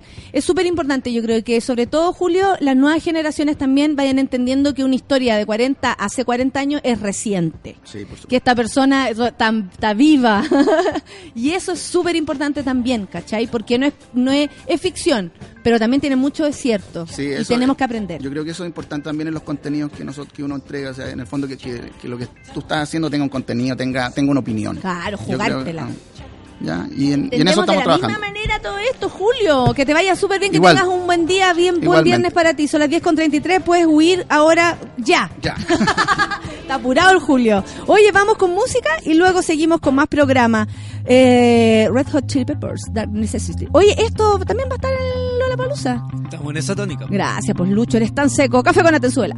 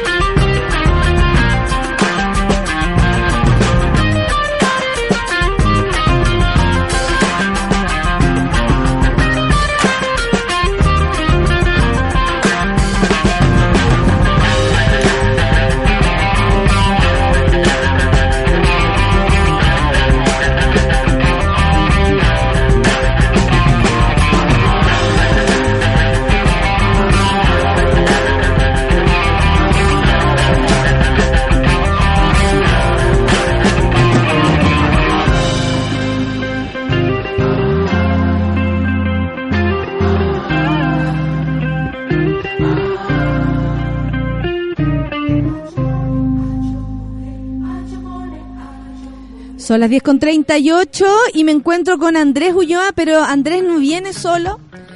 ¿Andrés Pérez? ¿Sí? A ver, a ver, escu- quiero escuchar a Andrés. Hola Andrés. Hola, ¿qué- ¿cómo estás, Natalia? Eso, Andrés Pérez. Oye, el director musical eh, de la School of Rock. Eso es. Así me dijiste que lo tenía que decir porque la escuela de rock es las que están en... Balmaceda 1215, hace Claro, mucho entonces queremos eh, di- diferenciar para que se entienda bien qué es lo que es esto. Claro. Pero eh, este director musical no viene solo, viene con Amanda y con Mary. y la Amanda es baterista. Sí. ¿En serio? ¿Hace cuánto tiempo eres baterista, Amanda? Desde que partió la escuela, hace tres años. ¿Y siempre te interesaron lo- los tarros, pegarle a alguien? ¿Cuál era el sentido Eh, en verdad no, sabes que mi papá es músico, pero no es como el típico papá que, no sé, pues es médico y quiere que estudies medicina. Entonces, a pesar de que siempre estuvo la música presente en mi casa, él nunca me dijo como tenés que aprender un instrumento ni nada parecido. Pero a mí siempre me gustó cantar. Y menos la batería, ¿quién se iba a imaginar que le iba a gustar la batería? pa' nada. Y siempre me gustó cantar, pero después, más grande, no sé, me dio como vergüenza, me dio como pánico. no sé. Me dijo como, algún día nos vamos a ir de gira y tú no vayas a cantar con nosotros, así que tenés que aprender un ¿Y instrumento. quién es tu papá? Que Eh, se va de Andrés, gira. po. Andrés, aquí presente. De verdad, André, ¿y tú creías que no iba a hacerlo? Así como, bueno, ya. Dale, Mari, ¿qué onda? No sé qué decirte. O sea, yo esperaba que la cuestión fluyera sola. Oh, qué bacán. Y, y la Mari es cantante. Sí, yo Estaba ahí cantando ahí a los Red Hot totalmente loca porque este fin de semana también se van a presentar en Lollapalooza. Sí, va a estar muy choro eso. Ya, eh, lo primero que quiero, Andrés, es que me cuentes la historia de todo esto, porque como dice Amanda, empezaron hace algunos años, ya tres, Sí. cuatro años, y ¿cómo, ¿cómo se inició? Porque tú me decías que era una franquicia, tiene que ver Claro. con la película también. Mira, esto es una franquicia gringa que tiene aproximadamente 25 años. nació en eh, Filadelfia. Y nada, todo bien. eh, le empezó a ir muy bien en Estados Unidos y después vino la película, que iba a ser, en, en un inicio iba a ser un documental sobre esta cuestión, porque en Estados Unidos fue un poco un fenómeno. Y ese documental se convirtió en ficción y toda la, y la cuestión que nosotros conocimos después y como que hizo muy buena yunta con la franquicia, ¡pum! Disparó para arriba. Y a mí me llamaron hace tres años, o sea, corte, cambio cámara, y a mí me llaman un sujeto que se llama Matías Puga, me llama hace casi cuatro años, me dice, hoy estoy buscando un director musical para una cuestión que quiero poner en Chile que se llama School of Rock. ¿Cachai? Y ahí me contrataron como director musical. Y la cuestión prendió heavy, eh, como para explicarte más o menos y te- redondear la idea. Hay eh, 200 algo escuelas en el mundo, de las cuales, no sé, 180 están en Estados Unidos. Y la que abrimos hace casi cuatro años en Los Trapenses tuvo el récord de apertura en la historia de la franquicia y somos los más grandes del mundo. ¡Wow! Oye, Chile Onda. siempre haciendo como esa golpe a la cátedra. Sí, no, donde no se imagina. Pero si cuando llegamos a la, cuando vamos a la, ¿cómo se llaman estos congresos de School of Rock en Estados Unidos, Las Vegas o qué sé yo? Nosotros llega la delegación chilena y es como, Oh, ¿qué tal? Ahí vienen los chilenos, ¿cachai? No es heavy. Se nota y es algo como importante incluso para ellos también, la existencia de claro. ustedes. No, muy heavy. Entonces, lo bueno, el, el- el gran golpe de cátedra después fue que después fue que la House Band, que es este grupo que va a tocar mañana, que es la sele- como la selección nacional de la escuela, que son los cabros más buena onda. Y que son, los- son- primero los más buena onda, o sea, hay unos que tocan súper bien, pero son unos plomos, ¿cachai? No estoy ni ahí con eso. Claro. Entonces, son como los más buena onda los que tocan mejor. Esta selección al año de la escuela tocó en Kitsapalooza por primera vez. Esto fue hace dos años, ¿no, chiquilla? Sí. Más o menos, sí. Y tocamos como invitados con los Jaiba. ¿Cachai? Fue mortal. Y o este sea, año... ya eh, eso sirve para aprender mirando. O sea, no, y fue como para mostrarle a los gringos que nosotros no somos solamente ACDC, ¿cachai? O sea, en Chile que tenemos a los Jaiba, que tenemos a los prisioneros y la la Nuestro rock, digamos, Exacto, claro. fue, un, fue un mensaje que les mandamos. Y nada, mañana que tocamos de nuevo, casi logramos tocar con el Alain Johannes, que es chileno, y como estamos haciendo, me estoy adelantando un poco tal vez a lo que me iban a preguntar, pero mañana tenemos una cuestión que se llama Voces del Más Allá, porque es un homenaje a los cabros a todos los muertos. Vamos a tocar a Prince, a Cornell, ¿cachai? A David Bowie, toda la cuestión. Y hubiera sido muy redondo tocar con Alain Johannes, chileno, productor de Cornell, de Euphoria Morning, pero lo que pasa es que está tocando a la misma hora. El loco ya nos había dicho que sí, ¿cachai? Hubiera sido mortal. Entonces, eso es lo que están preparando las cabras para mañana y toda esa onda. Oye, espérate, eh, cuando empezaron, eh, hicieron un llamado a- al tiro. ¿Llegaste tú, Mari?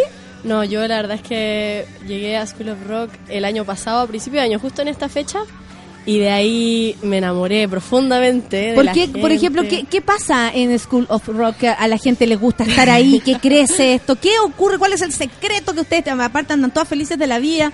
Quiero saber.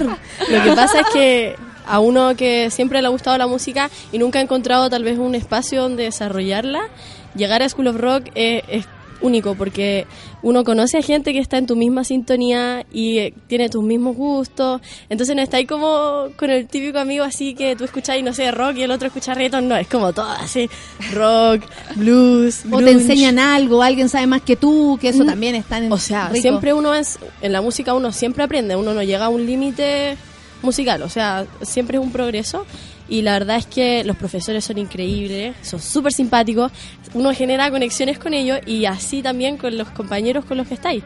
Porque además de clases particulares, uno tiene la oportunidad de ir a los ensambles, que son como estas prácticas grupales, que esas sí que son sensacionales. Ahí uno, ahí uno sí que conoce bien a la gente. y Ay, así cuéntenme cómo funciona la escuela, porque me lo quiero imaginar. Primero, es un lugar grande, chico, como este. Se juntan todos, están en el patio todos tocando. Hay clases, hay horario. ¿Cómo es el cuento? Mira, tenemos dos sedes. Ya. ¿Puedo, puedo explicarlo yo, chiquilla? Sí. Obvio. O compártanse. tenemos Yo feliz. dos sedes, los trapenses y los dominicos. Ya, son lugares bastante choros y grandes. Y funciona básicamente, tú vas dos veces a la semana. O sea, para un adolescente, que es como el corazón de la escuela, ¿cachai? Y tú vas a una clase particular una vez a la semana y después a tu ensamble. Hay shows tres cada tres meses. Uno aprende por la práctica. Aprendís canciones porque tenéis que preparar un show. Como que el músico, como que el músico, la música siempre quiere llegar a hacerlo, ¿no? Eh, y ese, como ese proceso eh, de la práctica, como dices tú, Sí. es tan importante. Yo también fui a una escuela de teatro de pura práctica. Claro. Y eso es heavy porque uno dice, yo quiero hacer. Y te enseñan Sí. que haciendo se aprende. Sí, sobre Es todo la música popular. ¿Sabes que Eh. sobre todo la música popular? Porque, no sé, yo estudié piano clásico de chico y ahí si queréis tocar Chopin, dejémonos de cosas. O sea, igual tenéis que sacarte la cresta seis meses y es como no vaya a poder tocar antes de eso, ¿cachai? Pero la música popular permite que te vayáis metiendo primero, pegando unos arañazos, ¿cachai? Y como eh, jugando con eso. Entonces...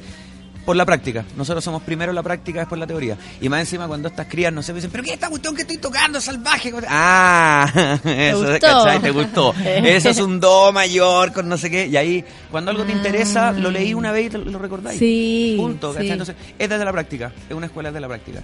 Y, es, y a mí me gusta decir, que era un poco lo que creo que quería explicar la Mari, es que esta cuestión se llama escuela School of Rock. Es una escuela, nosotros enseñamos música, pero es que la verdad es más un club.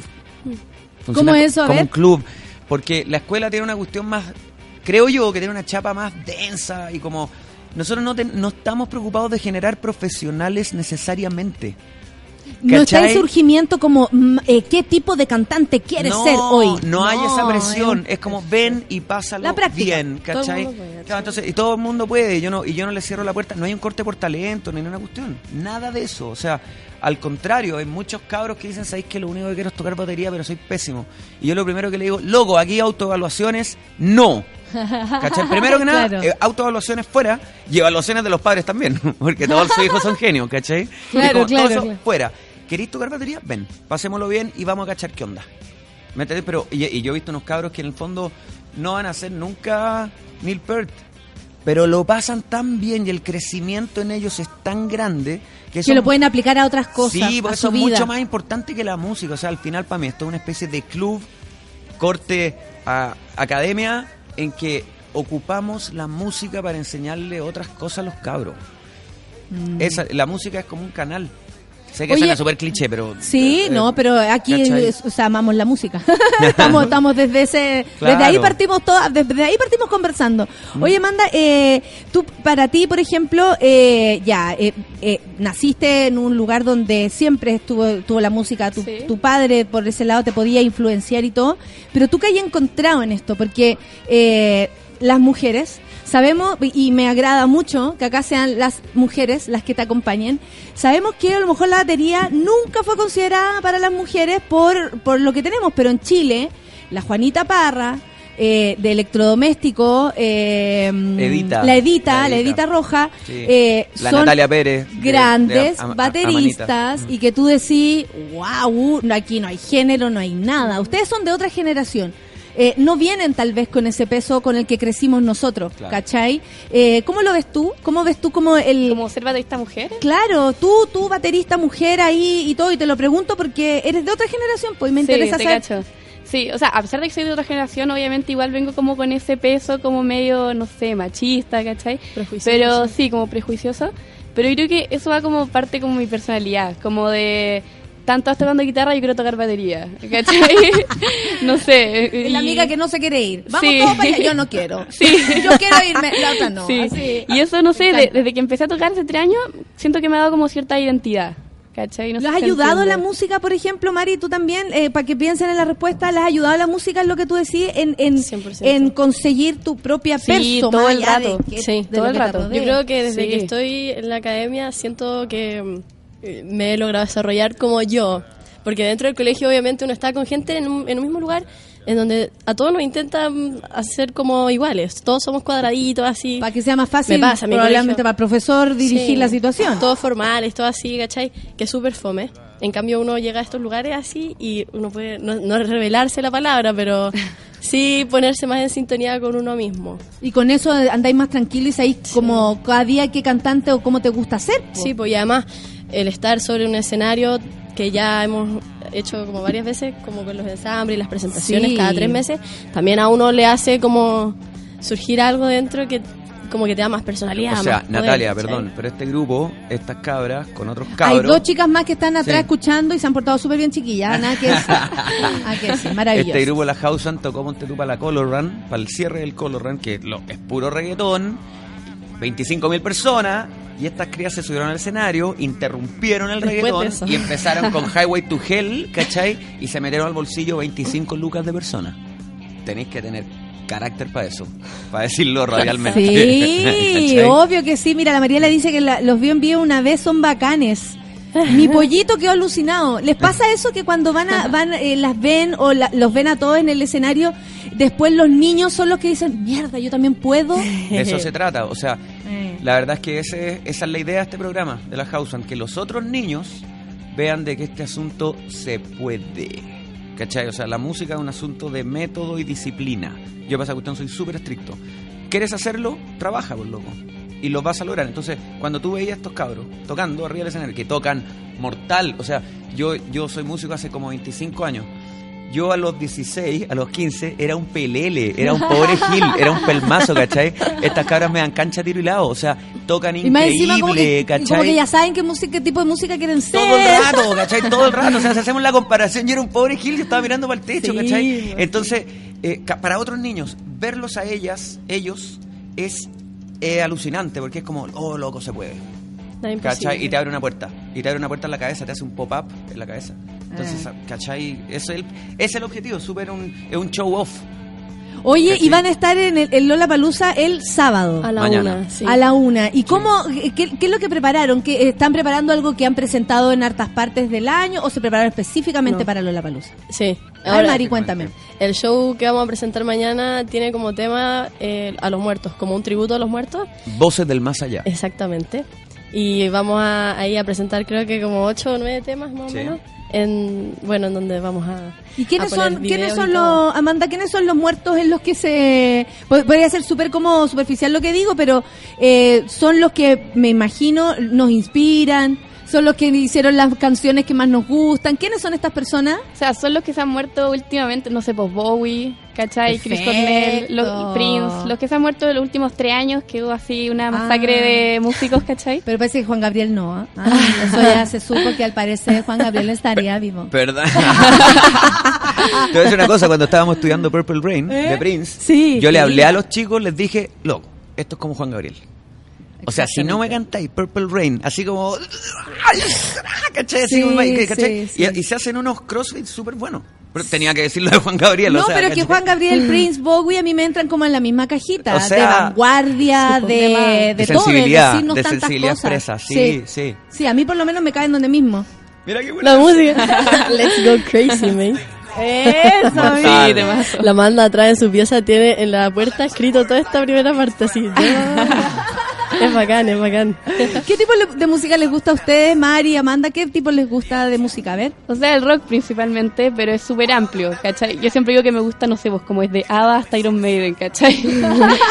pero me muevo dentro del rock, ¿cachai? Sí, igual. Qué Es bueno, como- sí, también, Mari, ¿te gusta eso? Sí, o sea, como artistas así que más me gustan, podría decirte, no sé, Amy Winehouse, me gusta mucho Pink Floyd, Led Zeppelin. Ahora el ensamble en el que estamos, con la Amanda y con la Flo, que es ella, eh, vamos a hacer un repertorio de Led Zeppelin ahí. A mí me fascina Robert Plant. Me acuerdo hace como dos años en el Lollapalooza, cuando yo no estaba todavía en la academia, que me gustaba igual el rock, pero no tanto. Y yo estaba yéndome así a un, a un como concierto o festival de, de, un, hoga- de un gallo electrónico. Y mi papá se fue a ver así a, a Robert Plant y yo estuve como 10 minutos viendo a Robert Plant, pero valió la pena. Y ahora me acuerdo así, y es como... Y te oh, arrepentí. me arrepiento más que la... Claro, Imagínate, ya no vuelve a Chile, vino esa última ¿Qué? vez. Va a volver, pues hija. Costillar dice, agradezco que existan las escuelas de rock, School of Rock, por supuesto, y no de reggaetón. ¿Qué opinión tienen de otras músicas? Porque, eh, claro, podríamos decir, ay, qué bueno que existe esto, para que no exista esto, pero yo Mm. creo que las nuevas generaciones tienen ese don y tienen esa cualidad de no discriminar con tanta facilidad como lo hacíamos antes. Antes, si erais de una forma, teníais que vestirte de una forma, y si salíais de ahí, estáis traicionando tu estilo. ¿Sí o no que ahora somos como más Abiertos. open y en la noche igual las veo hasta el menos cuatro? Me pasa... Con el reggaetón, la, la tengo Sí, pues.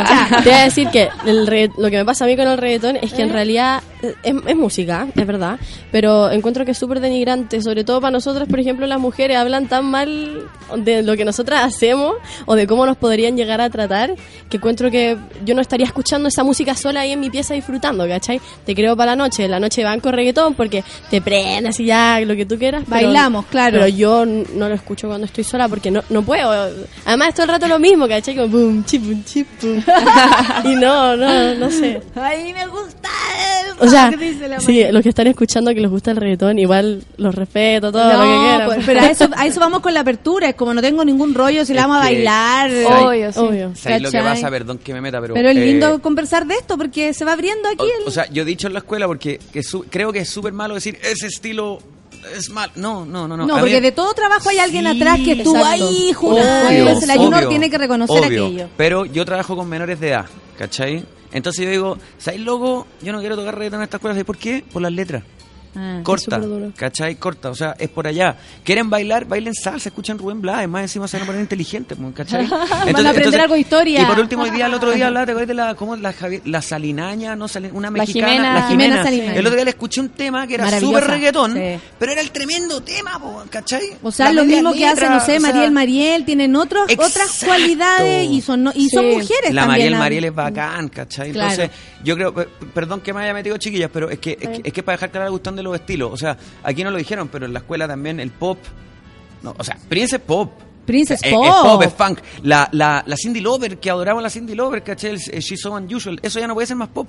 Nos encanta. Perdón que estoy hablando como líder de secta, sí, nos encanta. Yo, y nosotros creemos que, ¿cachai? Pero es verdad, ¿o no? Sí, es sí, verdad. Les pregunto a 100%. ustedes, es verdad. Sí, sí. En ese sentido somos súper abiertos, pero súper, súper abiertos. Oye, todos tienen, me imagino, eh, lidiar, eh, no es tu caso, Amanda, porque tú ya estás ready, pero lidiar con los prejuicios de los papás.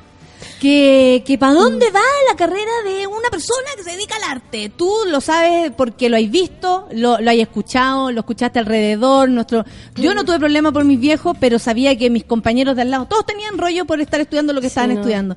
Y ustedes también conviven con eso, con las realidades de cada una de las personas que llega ahí, po. Sí, po. es que, mm, por ejemplo, me pasaba con mis papás, que ellos, si es que yo en algún día les digo quiero estudiar música, ellos no, no se van a enojar ni nada y me van a dejar, obviamente, pero yo creo que tienen, o sea, una idea de mí en el futuro tal vez más guiada hacia otras carreras, como tal vez derecho, da lo mismo. punto Avisémosle que ya está. Los papás de la María de Sí, no. es que que me. Los amigos al final de mis viejos también, onda, estuvimos en un asado la semana pasada y, y decían, no, que sea tu hobby, no sé qué, y igual es complicado a veces que te digan esas cosas, porque si es, Es que te horrible gusta- porque están hablando de ti y de tu corazoncito, Sí, de, tu, de tu- lo que tú, vay- tú vayas a hacer solita después. Exacto. Pero es que hay una cosa, hay que decir una cosa. Eh, Porque este es papá y músico, así que viene es con que- esa doble. Pero todo el rato, todo el rato, yo ponte tú, si alguna de mis hijas quisiera ser músico, para mí sería súper complicado porque yo hubo unos momentos de la vida que lo pasé pésimo. Y no sé si quiero endosar eso, ¿cachai? Pero en todas las carreras la gente lo pasa pésimo. De acuerdo, de acuerdo. No, no, to- toda la razón, pero a mí me pasa como papá. Por ese lado, así como, oye, quiero ser músico, ya. Ok, vamos, te ayudo, te ayudo. Aparte que yo puedo ofrecer un paño a mis hijas que yo no tenía. ¿Cachai? Así como negocio familiar, ¿cachai? Business. Ya, ok. Contactos, por Dicho último. eso, a mí igual lo que me interesa en la escuela es que, ¿sabéis que yo no quiero, como no genero profesionales, a mí me basta que un loco que va a ser arquitecto, y siempre pensó en ser arquitecto, que pase por la escuela, después sea mejor arquitecto. Ese es mi punto.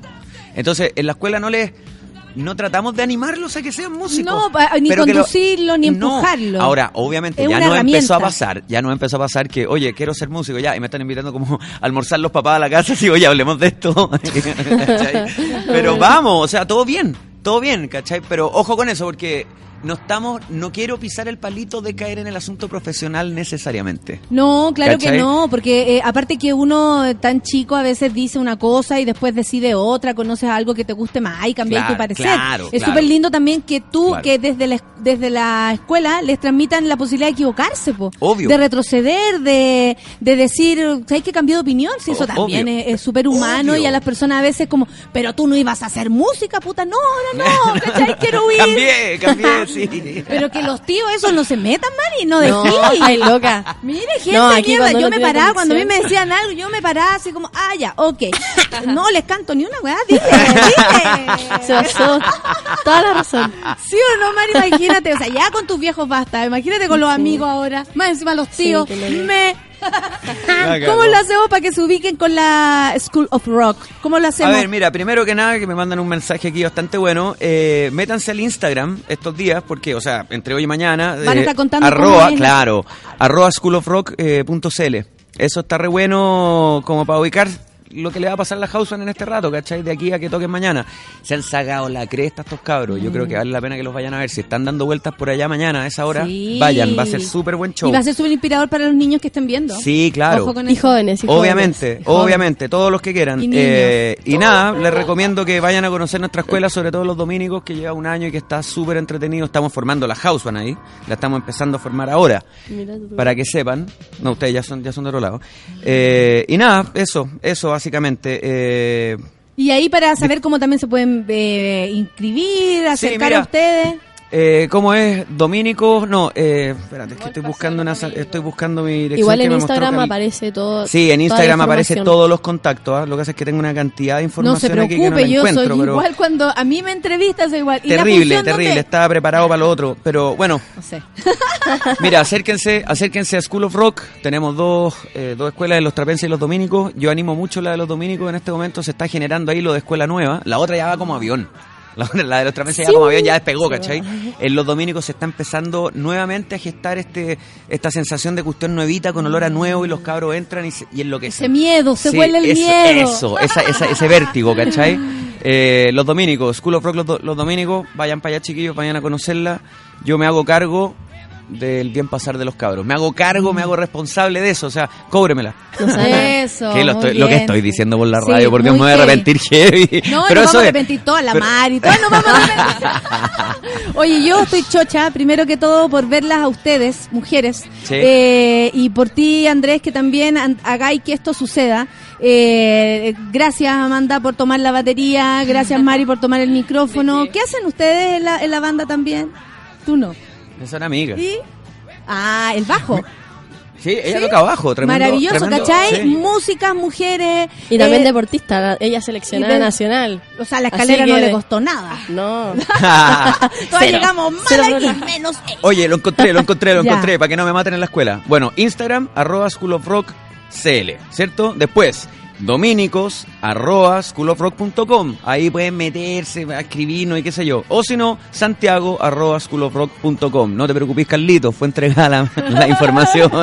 Ya, Carlito. Incluso nos pasamos de la hora para decir la información que tú mandaste, Carlito. Chiquilla, muchas gracias. Mierda, mierda para mañana. Que le pasen la raja. Eh, el escenario es suyo. Disfrútenlo. Yo creo que puede llegar a ser lo más difícil incluso. Disfrutarlo. Vivir el momento. Que no se te pase rápido y que te bajáis y después, oh, no lo viví. No. Vayan, péguense los pies en el escenario, siéntanlo y de ahí para adelante. Exacto. Miren a la Gracias. gente, aprovechen el momento, vivan lo intenso. ¿Ya? En el ahora. mira. Mierda, mierda, que les vaya súper bien, ya. Muchas Eh, gracias. no voy a decir lo que digo siempre el fin de semana porque hay cabras muy jóvenes. Así que no, no lo voy a decir. No, no, no voy a... Y aparte está el papá más encima. No, No, por mí no te preocupes, pero... Sacarse la ropa y chuparse los cuerpos. Pero ¡No! el fin de semana, ya, que les vaya bien. Suerte mañana. Muchas gracias. Chao, que lo pasen bien el fin de Gracias. semana. Nos vemos el lunes. Chao. Chao, chao. Eso fue Café con Nata. Gracias por ser parte de esta comunidad y hacer de Mordor un lugar más apacible. Natalia Valdebenito te espera de lunes a viernes a partir de las 9 de la mañana en el matinal más pitiado de Chile. Solo en Sube la Radio y en otra sintonía. Café con Nata fue presentado por Clínica Cela, expertos en tratamientos láser.